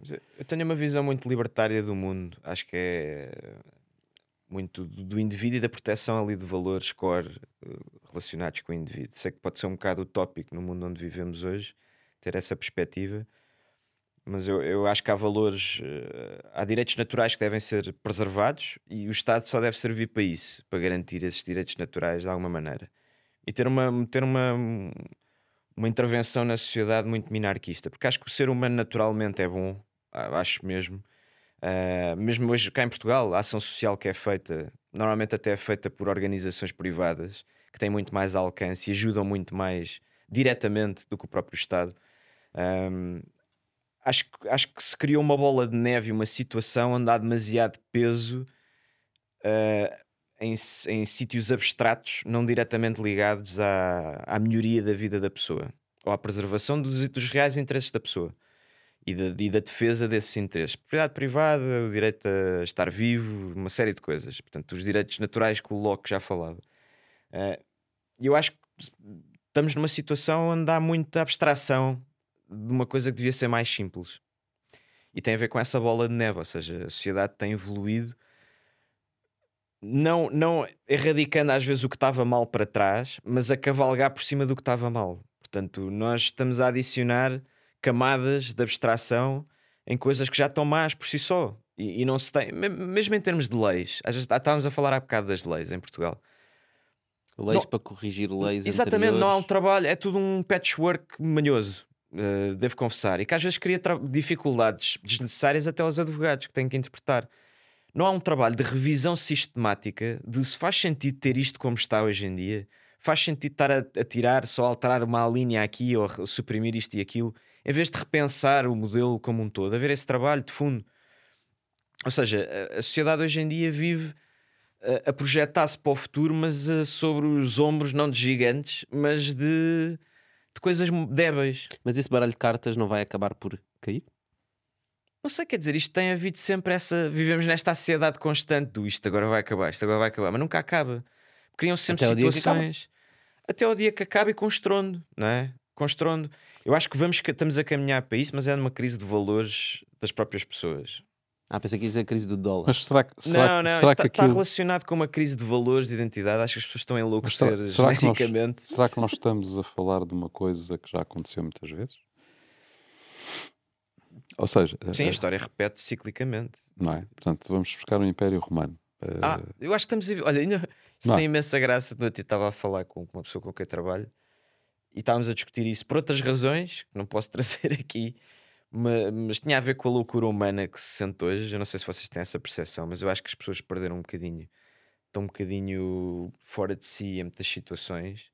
Não sei se fruto do Covid e das, de- de- de- das, das alterações que isso trouxe também na vida das pessoas, mas eu acho que estamos a viver um clima muito semelhante àquele que se vivia no final do Império Romano, ou no que levou à sua derrocada, que foram várias as razões, não é?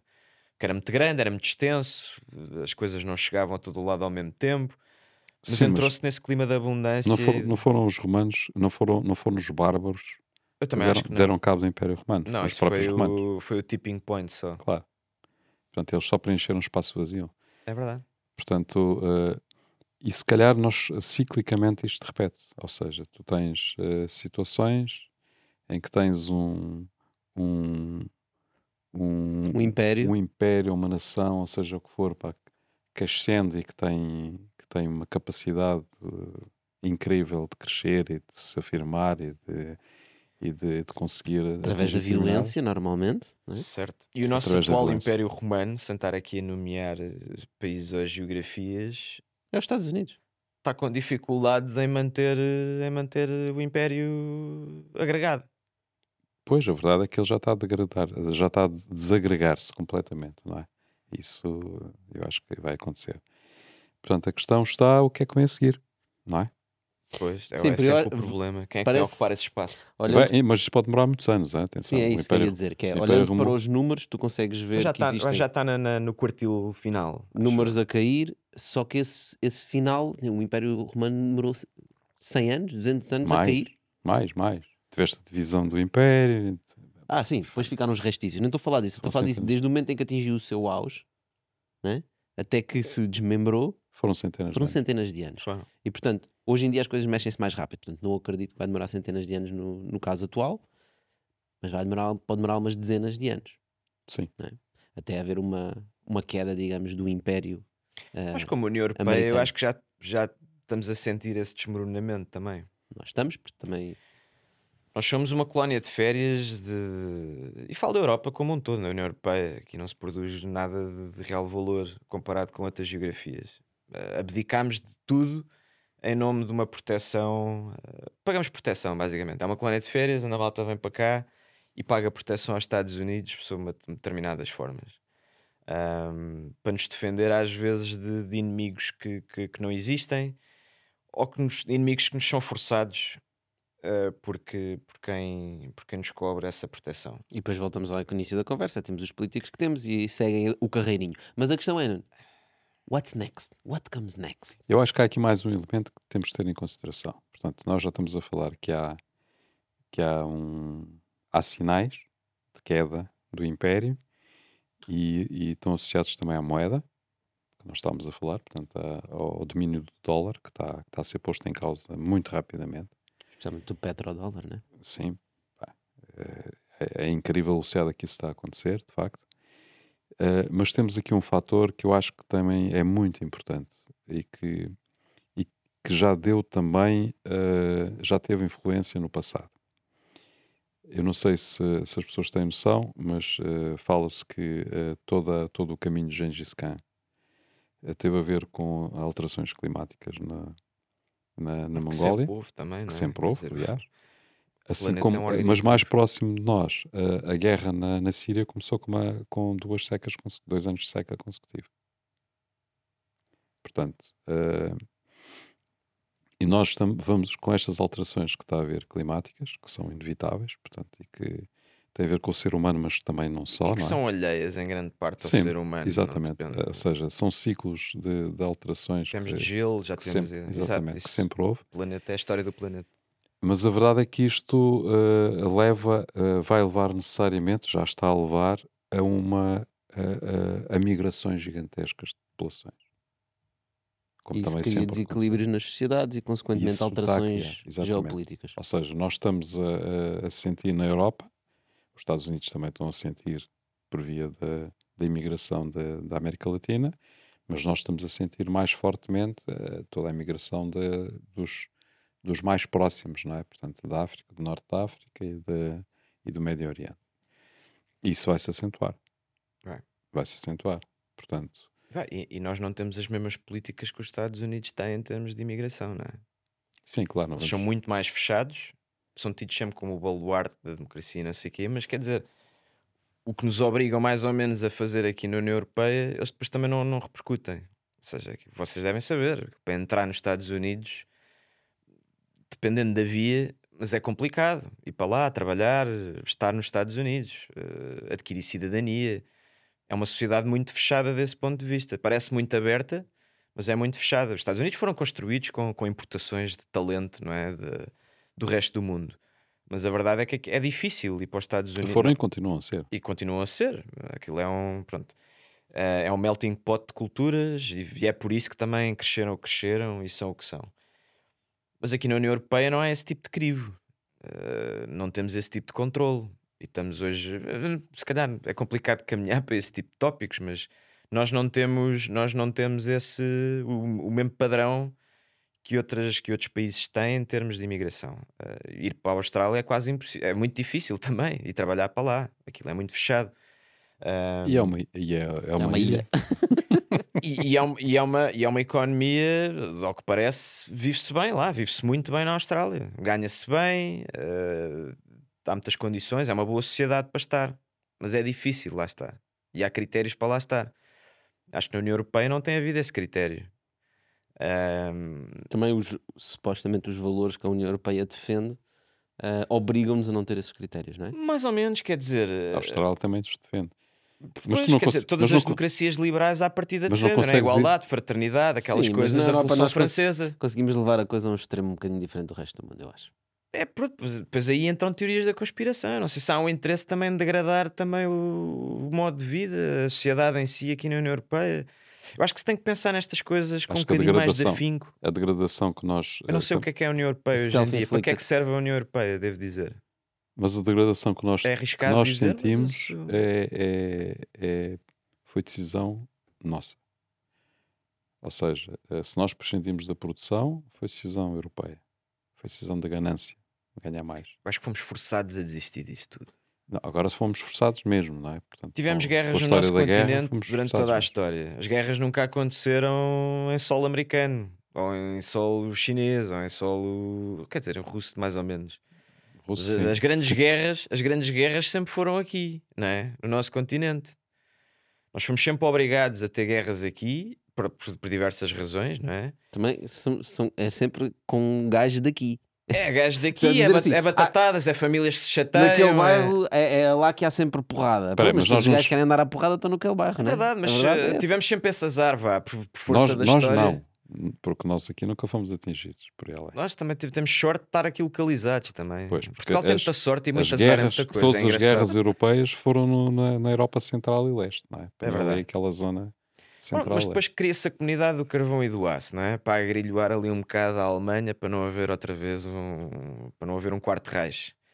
Ah, depois há um plano Marshall que ficamos a dever aos Estados Unidos durante imenso tempo, não é? Depois há, há todo um interesse em que, em que se compre tudo fora, não é? A indústria tem que estar toda localizada fora. Tirando a Philips que inventou o CD-ROM e mais um e a Nokia, os telemóveis e pneus e mais não sei o quê, o que é que realmente se faz aqui de, de alto valor acrescentado? Se calhar também tô- posso estar a ser injusto. Estás a ser um bocadinho injusto. sim. Estou, estou aqui a hiperbolizar para passar o ponto. Mas tudo tudo o que é grandes avanços tecnológicos eh, não, não acontecem aqui na União Europeia. Agora.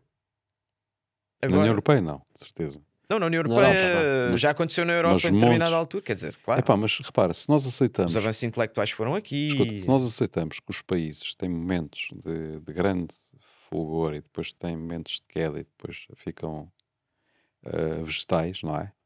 Isso aconteceu com Quer dizer que há montes. esperança ainda para nós todos aqui Europeia. Se- Não é, repara, está a dizer que nós somos vegetais e acabou. Nós, Ah. nós vamos entrar num, num período vegetal, repara. Tu tiveste a Grécia, que foi a civilização que foi. Onde é que ele está? Onde é que ela está? Tiveste Portugal, que foi, foi, foi o que foi. Onde é que está? Tiveste a Itália, tiveste o, o Egito. Estamos tudo a falar aqui Sim, na, sim, sim, no desta zona do. Mediterrâneo. Uh, tiveste a Mongólia, não é? Portanto, no tempo de Gengis Khan. Tiveste, tiveste a Holanda, não é? Que já não é a mesma coisa também, não é? Ou seja, UK. tiveste, tiveste sempre momentos em que determinados países tiveram um papel histórico muito forte. E depois isso desapareceu. Porquê que isso acontece? Ganância humana. Não sei, mas acho que é Uh, Se calhar há uma lei natural para isso. Eu acho que há sempre um Golden Age associado a essas. E, e a Europa é a Mas mesma é- coisa. A Europa, a Europa teve um, um período de, de grande fulgor e que, no fundo, foi ela que mexeu com o mundo, não é?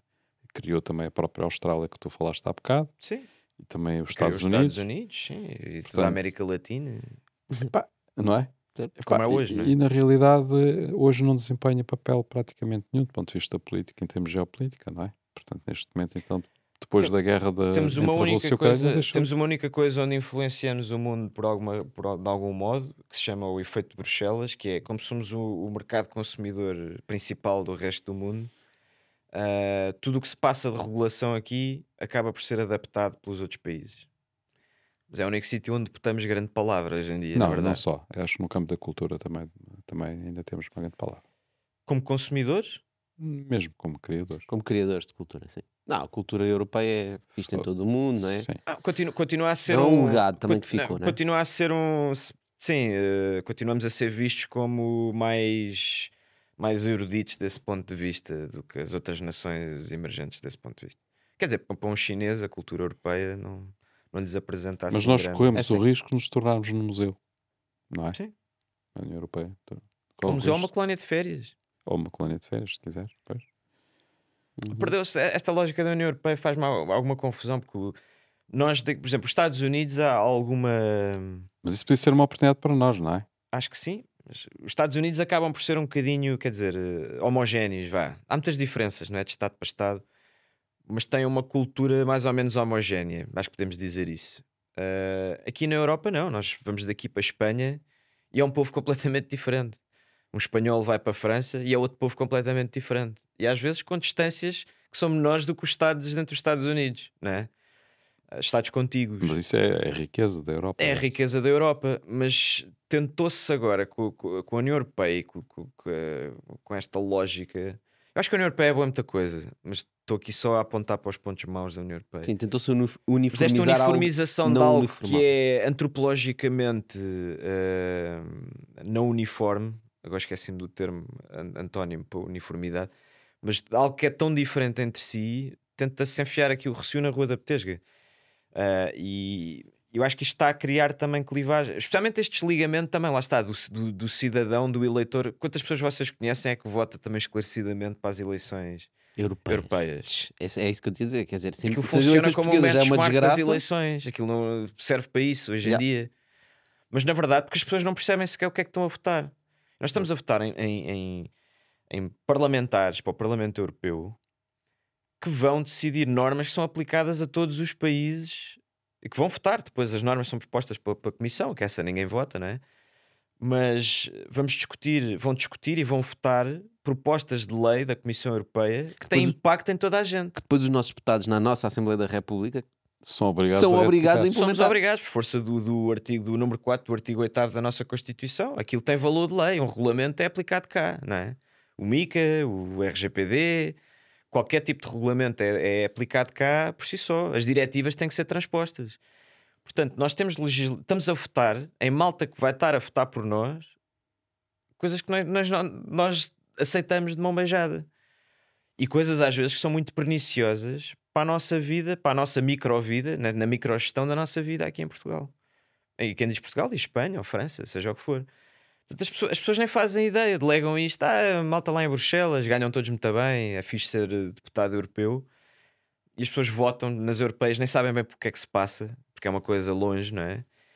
Mas a verdade é que aquilo tem um impacto direto Uhum.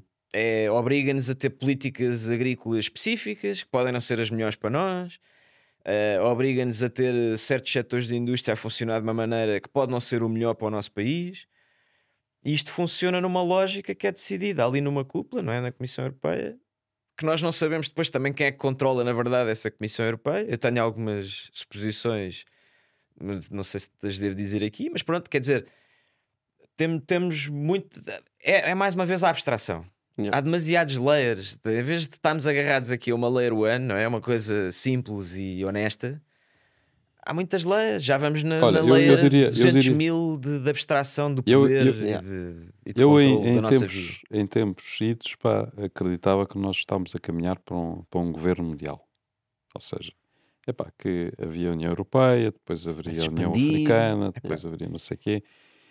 Hoje em dia acho a que estamos a caminhar para a fragmentação. Ainda mais, não é?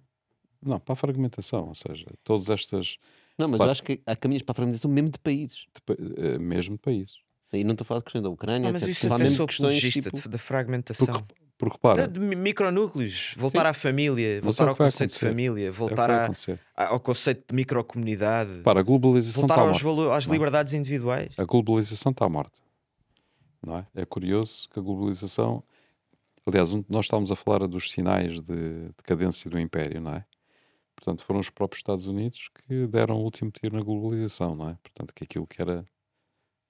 que aparentemente seria bom para toda a economia. pá, O que é que foi o último tiro na globalização? país? O que é que foi o último tiro? O, último tiro, o último tiro foi agora com o conflito da Rússia e da Ucrânia ter introduzido as sanções usando o dólar e usando, no fundo, eh, as sanções económicas, não é? Portanto, no fundo, é a politização completa de tudo aquilo que é, que é, que é o dinheiro e a, e a economia, não é? Portanto, acho que isso, a partir desse momento as coisas começaram -se a desfazer, não é? Portanto, hoje tens sanções europeias e americanas, não só à Rússia, como à China, como ao Irão, como a uma data de gente. Portanto, ou seja, Sim, As sanções muito passaram a ser- passaram a funcionar como É um argumento económico, não é? Portanto, ou seja, como, como um elemento da concorrência. Uhum. E o instinto de sobrevivência desses países leva-os a procurar alternativas. Isso Aquilo significa, isso significa que vais começar a disso, criar mas é o- barreiras. Vais começar bocado a não criar falámos disso, mas é outro ponto interessante que é o, a, a excessiva participação dos Estados ou dos governos ou das, das estruturas macro, macropolíticas na, no modo como a economia funciona, seja através de benefícios específicos para certos setores de indústria ou eh, tax cuts para certos setores de indústria ou há, há um- um- uma, uma- intervenção, na minha opinião, obviamente, muito grande, uma, uma opinião liberal, mas liberal de senso, não é este liberalismo que temos cá eh, em Portugal ou nos Estados Unidos. Eh, o- essa verdadeira noção de, de que o Estado não deve intervir na economia ajuda a que as coisas funcionem de uma maneira mais orgânica, porque nós vemos, quer dizer, somos encaminhados em narrativas. Mas por outro lado, tens o exemplo contrário, que é o caso da China, onde o Estado é altamente participativo na economia, Sim, e- muito mais do E que, o no- que é que isso também te traz? Quer para as dizer, pessoas que vivem na China nos últimos 20, 30, 50 anos. sim, era a malta que trabalhava em de Rosais e agora pode comprar eh, imóveis na Avenida Liberdade, cá em Portugal. Exatamente. Sim, Vem cá comprar Não, as nossas trouxe- redes elétricas. Eles, eles tiraram da miséria centenas de milhões de pessoas, não é? E Tiraram, agora vêm cá serviu. comprar a nossa rede elétrica mas, tem- mas não é? problemas muito grandes que nós também não sabemos quais é que são na realidade, porque aquilo é muito fechado, é muito Pá, todos hermético. têm problemas muito grandes, mas Sim. comparado com os problemas que eles tinham, fizeram um salto brutal, não é? Por exemplo, a Índia, que é um país tão, mais, tão ou mais populoso que a China neste momento, não é? E que tem uma economia também gigantesca, não conseguiu fazer. Não há velocidade da China, não é? Epá, não conseguiu fazê-lo. Há, há Eh, em planos a longo prazo e como é muito dirigista desse ponto de vista, eh, é um investimento que fazem. A China é um próprio VC da sua, da sua- economia, não é? Aquilo funciona dessa maneira. Já para não falarmos da África, não é? Que é, é muito mais rico, o con- continente provavelmente mais rico do mundo, não é? Em termos de recursos, Em termos de recursos. claro, está E- completamente subaproveitado. Quer dizer, Subaproveitado. Subaproveitado não não está. sei, está Está completamente Está aproveitado. subaproveitado pelos locais. Agora, as pessoas lá não têm, não têm, não têm Exato. acesso a nada, não é? Exato, não se reflete. Mas eu, eu efetivamente acho que há demasiada intervenção estatal e que desvirtua completamente a economia, do que devia ser uma economia. Porque uh, há esses conteúdos programáticos que dizem agora devem ir para aqui. Agora vamos taxar o sal, porque o sal agora afinal é mau. Agora o leite afinal também não é bom e vamos taxar. Agora não podem beber Coca-Cola, agora não podem fazer isto, não podem fazer aquilo, não podem fumar, não podem não sei o quê. Temos o Estado.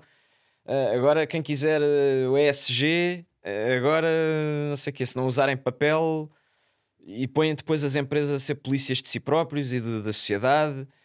Enfim, há demasiado Estado na vida de tudo, das pessoas, das, das, das empresas, da economia como um todo. É porque Isso também há muito desvirtua. Estado. Oh, Nuno, há muito Estado para alimentar. Há muito Estado também. Há Né? muito Estado, especialmente no nosso país, é um país pequeno. Em vez de copiarmos ou tirarmos boas ideias das Estónias da vida e de países igualmente pequenos como nós que realmente estão a se ingrar, é que nós aqui estamos numa Estão posição. a se ingrar? Não estão a se ingrar, sim. Assim, Sim, não, em comparação, por exemplo, a Estónia, em comparação com qualquer país na, na Europa, pá, há anos de luz à frente na forma como eles implementaram a Os estratégia países deles. que vieram do comunismo e que perceberam o que é que é o Em comunismo digitais, estão sim. agora a capitalizar. Está bem, mas eles perderam todos os recursos humanos. pá. É, é um desastre em termos da Estónia o que é que se está a passar. pá. As pessoas emigraram todas. Não é? Ok, Mas, assim, em não Portugal a mesma bem. coisa. Em Portugal, Portugal, o grande não, capital. Não, trocamos os nossos por outros que vêm para cá reformarem-se, não é? E que não pagam impostos já agora. E que tem tax cuts. Mas quer dizer, mas isso agora com aquele programa que eu também acho bom, devia ser igual para todos, não é? Os RNH, ou seja, quem viveu cá a vida toda devia ter os mesmos benefícios que pessoas que não viveram cá. Agora temos aquele tax cut, 50% do IRS para quem já viveu cá, mas teve 3 anos fora. Ah, é só para os que vão para fora. Mas Portanto, eu que não tenho se que faz sair- isso? Isso- Tenho que sair do país Isto para no ter fundo é promover. A pessoa no, no seu planeamento, agora tem esta lei, não é? No código do IRS. O que é que me dá vontade de fazer? Pá, vou para fora, produzir, de ter riqueza e depois volto para cá, não é? Para ter este benefício. Ou vou estar 5 anos fora e depois volto para Portugal ser um RNH, não é? O que isto promove é que as pessoas saiam para depois voltar. Ah, mas estás enganado, porque entretanto a lei muda, E já não tens nada. já foste. E depois tenho a porta fechada e já não compensa vir para Olha, cá, portanto oh, nem venho para cá. Mas vamos lá terminar este bitol com uma coisa positiva. Já Vamos falámos lá. tanta desgraça. Diz-me lá uma coisa positiva no meio disto tudo. Uma coisa positiva. Ah, uma coisa positiva. Olha, o facto de estarmos a discutir isto acho que é uma coisa positiva. Acho que as pessoas estão realmente a, a ser mais críticas da sociedade onde se vive e a ter um pensamento um bocado mais. Também há muita informação, as pessoas estão mais informadas hoje em dia, as pessoas hoje conseguem ter um pensamento crítico sobre os temas. E eu acho que está a haver uma vaga de fundo já de, de contracultura à cultura que nos tem tentado. À cultura, um bocado, há boca- há bocado falava-se de globalização, mas eu acho que também há um problema. eh, há o outro reverso da medalha que é o globalismo. E eu acho que as pessoas estão, a- estão agora. Há uma, uma- uma maioria silenciosa que está num processo de contracorrente. E eu acho isso positivo. Hum, eu não, não diria que é uma maioria. É uma maioria silenciosa.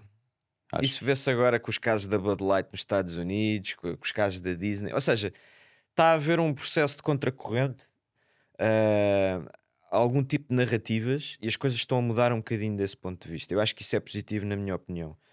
Ah, e mais coisas positivas. Acho que Portugal está a dar também passos muito importantes. Agora, falando aqui mais micro, ah, ontem foi anunciado que vai haver a estratégia Web3 para Portugal. Uh, com o professor Pupo Correia a liderar, uh, que é um excelente técnico de- de- de- da parte de blockchain, especificamente. Eu fiz o primeiro curso na Católica que houve de, de blockchain, foi com ele um, e com o professor. um, Então vão começar a trabalhar na estratégia agora, é isso, não é? vão começar agora na estratégia. As associações já se puseram à disposição também para participar naquilo que, que é necessário. Como vocês sabem, a lei fiscal que temos hoje em dia para os criptoativos uh, foi muito fruto desse nosso trabalho, das três associações, da APBC, do Instituto New Economy e da Aliança Blockchain, que nos juntámos e percebemos: bem, isto que estão a propor é miserável, vai levar a um êxito gigante das pessoas que vieram para cá, ainda com um bocado de engano também, de verdade seja dita, que isto aqui era um paraíso fiscal. Uh, pensaram, mas... pensaram que era algo pensado. Exato. Ah, criado de propósito. Exato. Mas não. Que era estratégia. Não, mas foi numa lógica de laissez-faire que até que eu até sou apologista disso. Às vezes é melhor não fazer nada do que é fazer melhor. mal. É.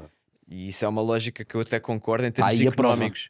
No Exato. caso do Web3 em Portugal, tens a prova. Exato, portanto, isto cresceu organicamente e bem, e agora somos vistos como um hub, não porque o governo assim quisesse, mas porque as coisas cresceram organicamente. E eu acho que deve ser assim. Acho que deve uhum. ser assim.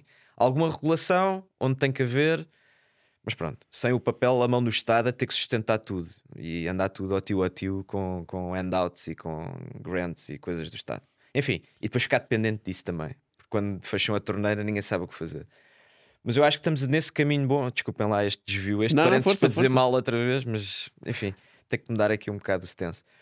Mas temos essa agenda que está a vir bem. Esse trabalho que fizemos também a nível fiscal também foi muito importante e agora ainda faltam ultimar outras coisas, que é como é que se faz os reportes e os modelos 3 e os modelos de IRS, como é que eu mostro isso à autoridade tributária, porque levanta aqui imensos problemas. Acho que se deve caminhar para coisas de zero knowledge proof que eu não sei se a autoridade tributária está preparada para essa conversa também, mas uh, estar a mostrar wallets. Blockchain é pública, vai lá ver.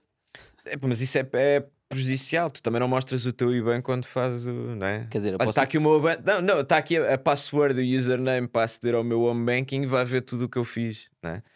Tu dizes o que é que ganhaste ou o que é que perdeste. Certo. E diz o teu IBAN, mas a autoridade tributária também certo. não tem esse poder de ver todas as transações que fizeste. Mas agora olhando para o mundo web quer dizer, não havia problema ter uma blockchain pública onde qualquer pessoa no mundo pode ver o que é que se passa na minha carteira, mas quando falamos da autoridade tributária já é um problema. Não, porque é um tema, lá está, porque o cidadão é um, direito, que... é um direito fundamental do cidadão, o direito à privacidade. Aliás, isso está na nossa Constituição, no artigo 32. Sim, escolhes trabalhar. Que o Estado não deve ter esse poder de saber tudo sobre a vida das pessoas. Aliás, sentimos isso na pele há muito pouco tempo. Nós não, não tanto, quer dizer, nós também, em certa medida, mas na Alemanha sentiu-se bem o que é que é, ou em ditadura, ou na Rússia, seja o que for, na, na União Soviética, sentiu-se bem o que é que é isso do poder ter, do, do, Estado ter esse controle ou essa noção de tudo o que o cidadão faz. Isso é, é altamente nesse, pernicioso. Nos exemplos que estás a dar, o Estado não tinha capacidade para isso. É. Hoje tem. Ah, hoje tem mais. Pois, claro. Esta hiperdigitalização. Não, tinha por, por interposta pessoa, porque não, havia informadores, não, havia... Perto, era complicado controle. Tentavam, mas também, se calhar também não conseguiam. Yeah, Hoje em dia é facílimo, já viram onde é que isto pode levar. Eu sou, alta... eu sou altamente tecnológico e defensor da tecnologia, porque isso gera deflação também na economia, a tecnologia é deflacionária. Quanto mais tecnologia há, melhor é a qualidade de vida das pessoas, mas tem que ser bem utilizada, porque isto pode cavalgar para o, para o dark side of the moon que é esta demasiada exposição que as pessoas têm à tecnologia, uh, da maneira como espalham a sua vida também tecnologicamente. Isto pode levar aqui a um controle também esquisito, numa sociedade distópica, obviamente. Nós queremos caminhar para utopias, mas acho que mais facilmente se caminha para distopias, por tudo aquilo que falámos até agora, yeah. hoje. Acho que facilmente caminha para uma distopia. Estás aqui no negativo outra vez, não, é? não quero é, pá, peço desculpa. Mas pronto, olha, a agenda blockchain é importante. Uh, vai haver também o, o, PRR, espero que seja bem utilizado esse dinheiro. Uh, e nós somos parceiros associados na Quatro Casas, porque acreditamos mesmo nisso. Ou seja, vai haver uh, a agenda blockchain descentralizar Portugal. Não sei se já ouviram falar. Fundos do PRR na ordem dos 60 ou 70 milhões, milhões de euros assim. a repartir por empresas do setor público, privado, institutos politécnicos. Muita gente que vai usar esse dinheiro para RD, espero eu, e bem. Uh, e não só Web3 ou de, ou de cryptocurrencies enquanto atividade especulativa, que basicamente tem sido isso até hoje em dia, tem sido esse o use case, que também não é mau, mas quer dizer, a Bitcoin começou por ser isso, não é? Uhum. Tudo o que veio a seguir, acho que teve sempre essa lógica, mas eu acho que a blockchain, como tecnologia ou layer tecnológico, é muito mais do que isso e pode ser muito mais do que isso. Há bocado estávamos a falar de eleições ou de processo eleitoral. Um, mas a blockchain pode servir, uma cadeia de valor pode servir eh, com, com os oráculos bem montados, com os smart contracts também hum, bem montados. Podemos ter DLTs permissioned ahm, e privadas a funcionar muito bem e a E dar podes reduzir o. Estado para um terço. reduzir o Estado para um terço, isso numa lógica do minarquista, isso era ouro sobre azul. Acho que blockchain pode usar isso, mas depois também tem o reverso, que é o excesso de transparência. Se, se a política ou quem usa a tecnologia e quer implementá-la também vive bem com esse excesso de transparência. Enfim, há aqui coisas que têm que ser supesadas, mas o caminho está a andar e a bola foi, o kickoff foi dado também. E, e espero que isto realmente seja, seja positivo para digitalizar muita coisa na, na- na nossa economia e na maneira como a, como, a, como a administração pública se relaciona com o cidadão, que é o seu cliente, né? Ahm, espero que dali saia, saiam bons produtos de, de, de RD, de, de- de investigação e desenvolvimento e que se consiga realmente digitalizar Portugal e descentralizar Portugal. Cá estaremos nós para ver em que é que isso vai dar. Temos que fiscalizar, e cá estaremos para nós também para ajudar É verdade. e, e fazer. Isso principalmente Yeah. para, para participar, para contribuir, e eu sei que o governo está muito, pelo menos este setor está muito está muito Mente disponível, está, tem muita mente aberta e o, o- professor Pupo Correia também é uma pessoa que percebe muito de criptografia e de blockchain e de como as coisas funcionam e, e eu acho que vai ser muito positivo para todos os que de alguma maneira têm contacto com esta realidade poderem contribuir. Eu acho que é bom toda a gente participar e a, a vi- a vida cívica é isso, é participarmos no processo de decisão. É isso mesmo. Nuno, olha, muito obrigado por teres vindo. Uh, obrigado. Por falar em participar, pessoal, participem também aqui nos comentários. Nós falámos de muita coisa seguramente vocês têm opiniões. Portanto, deixem-nos as opiniões para a gente iniciar aqui uma, uma discussão nos comentários. Já sabem, nos volta para a semana. Nuno, mais uma vez, obrigado por teres vindo. Muito obrigado, Obrigado, foi um Nuno. prazer Obrigado a enorme todos. estar aqui. Dano. Agora sim.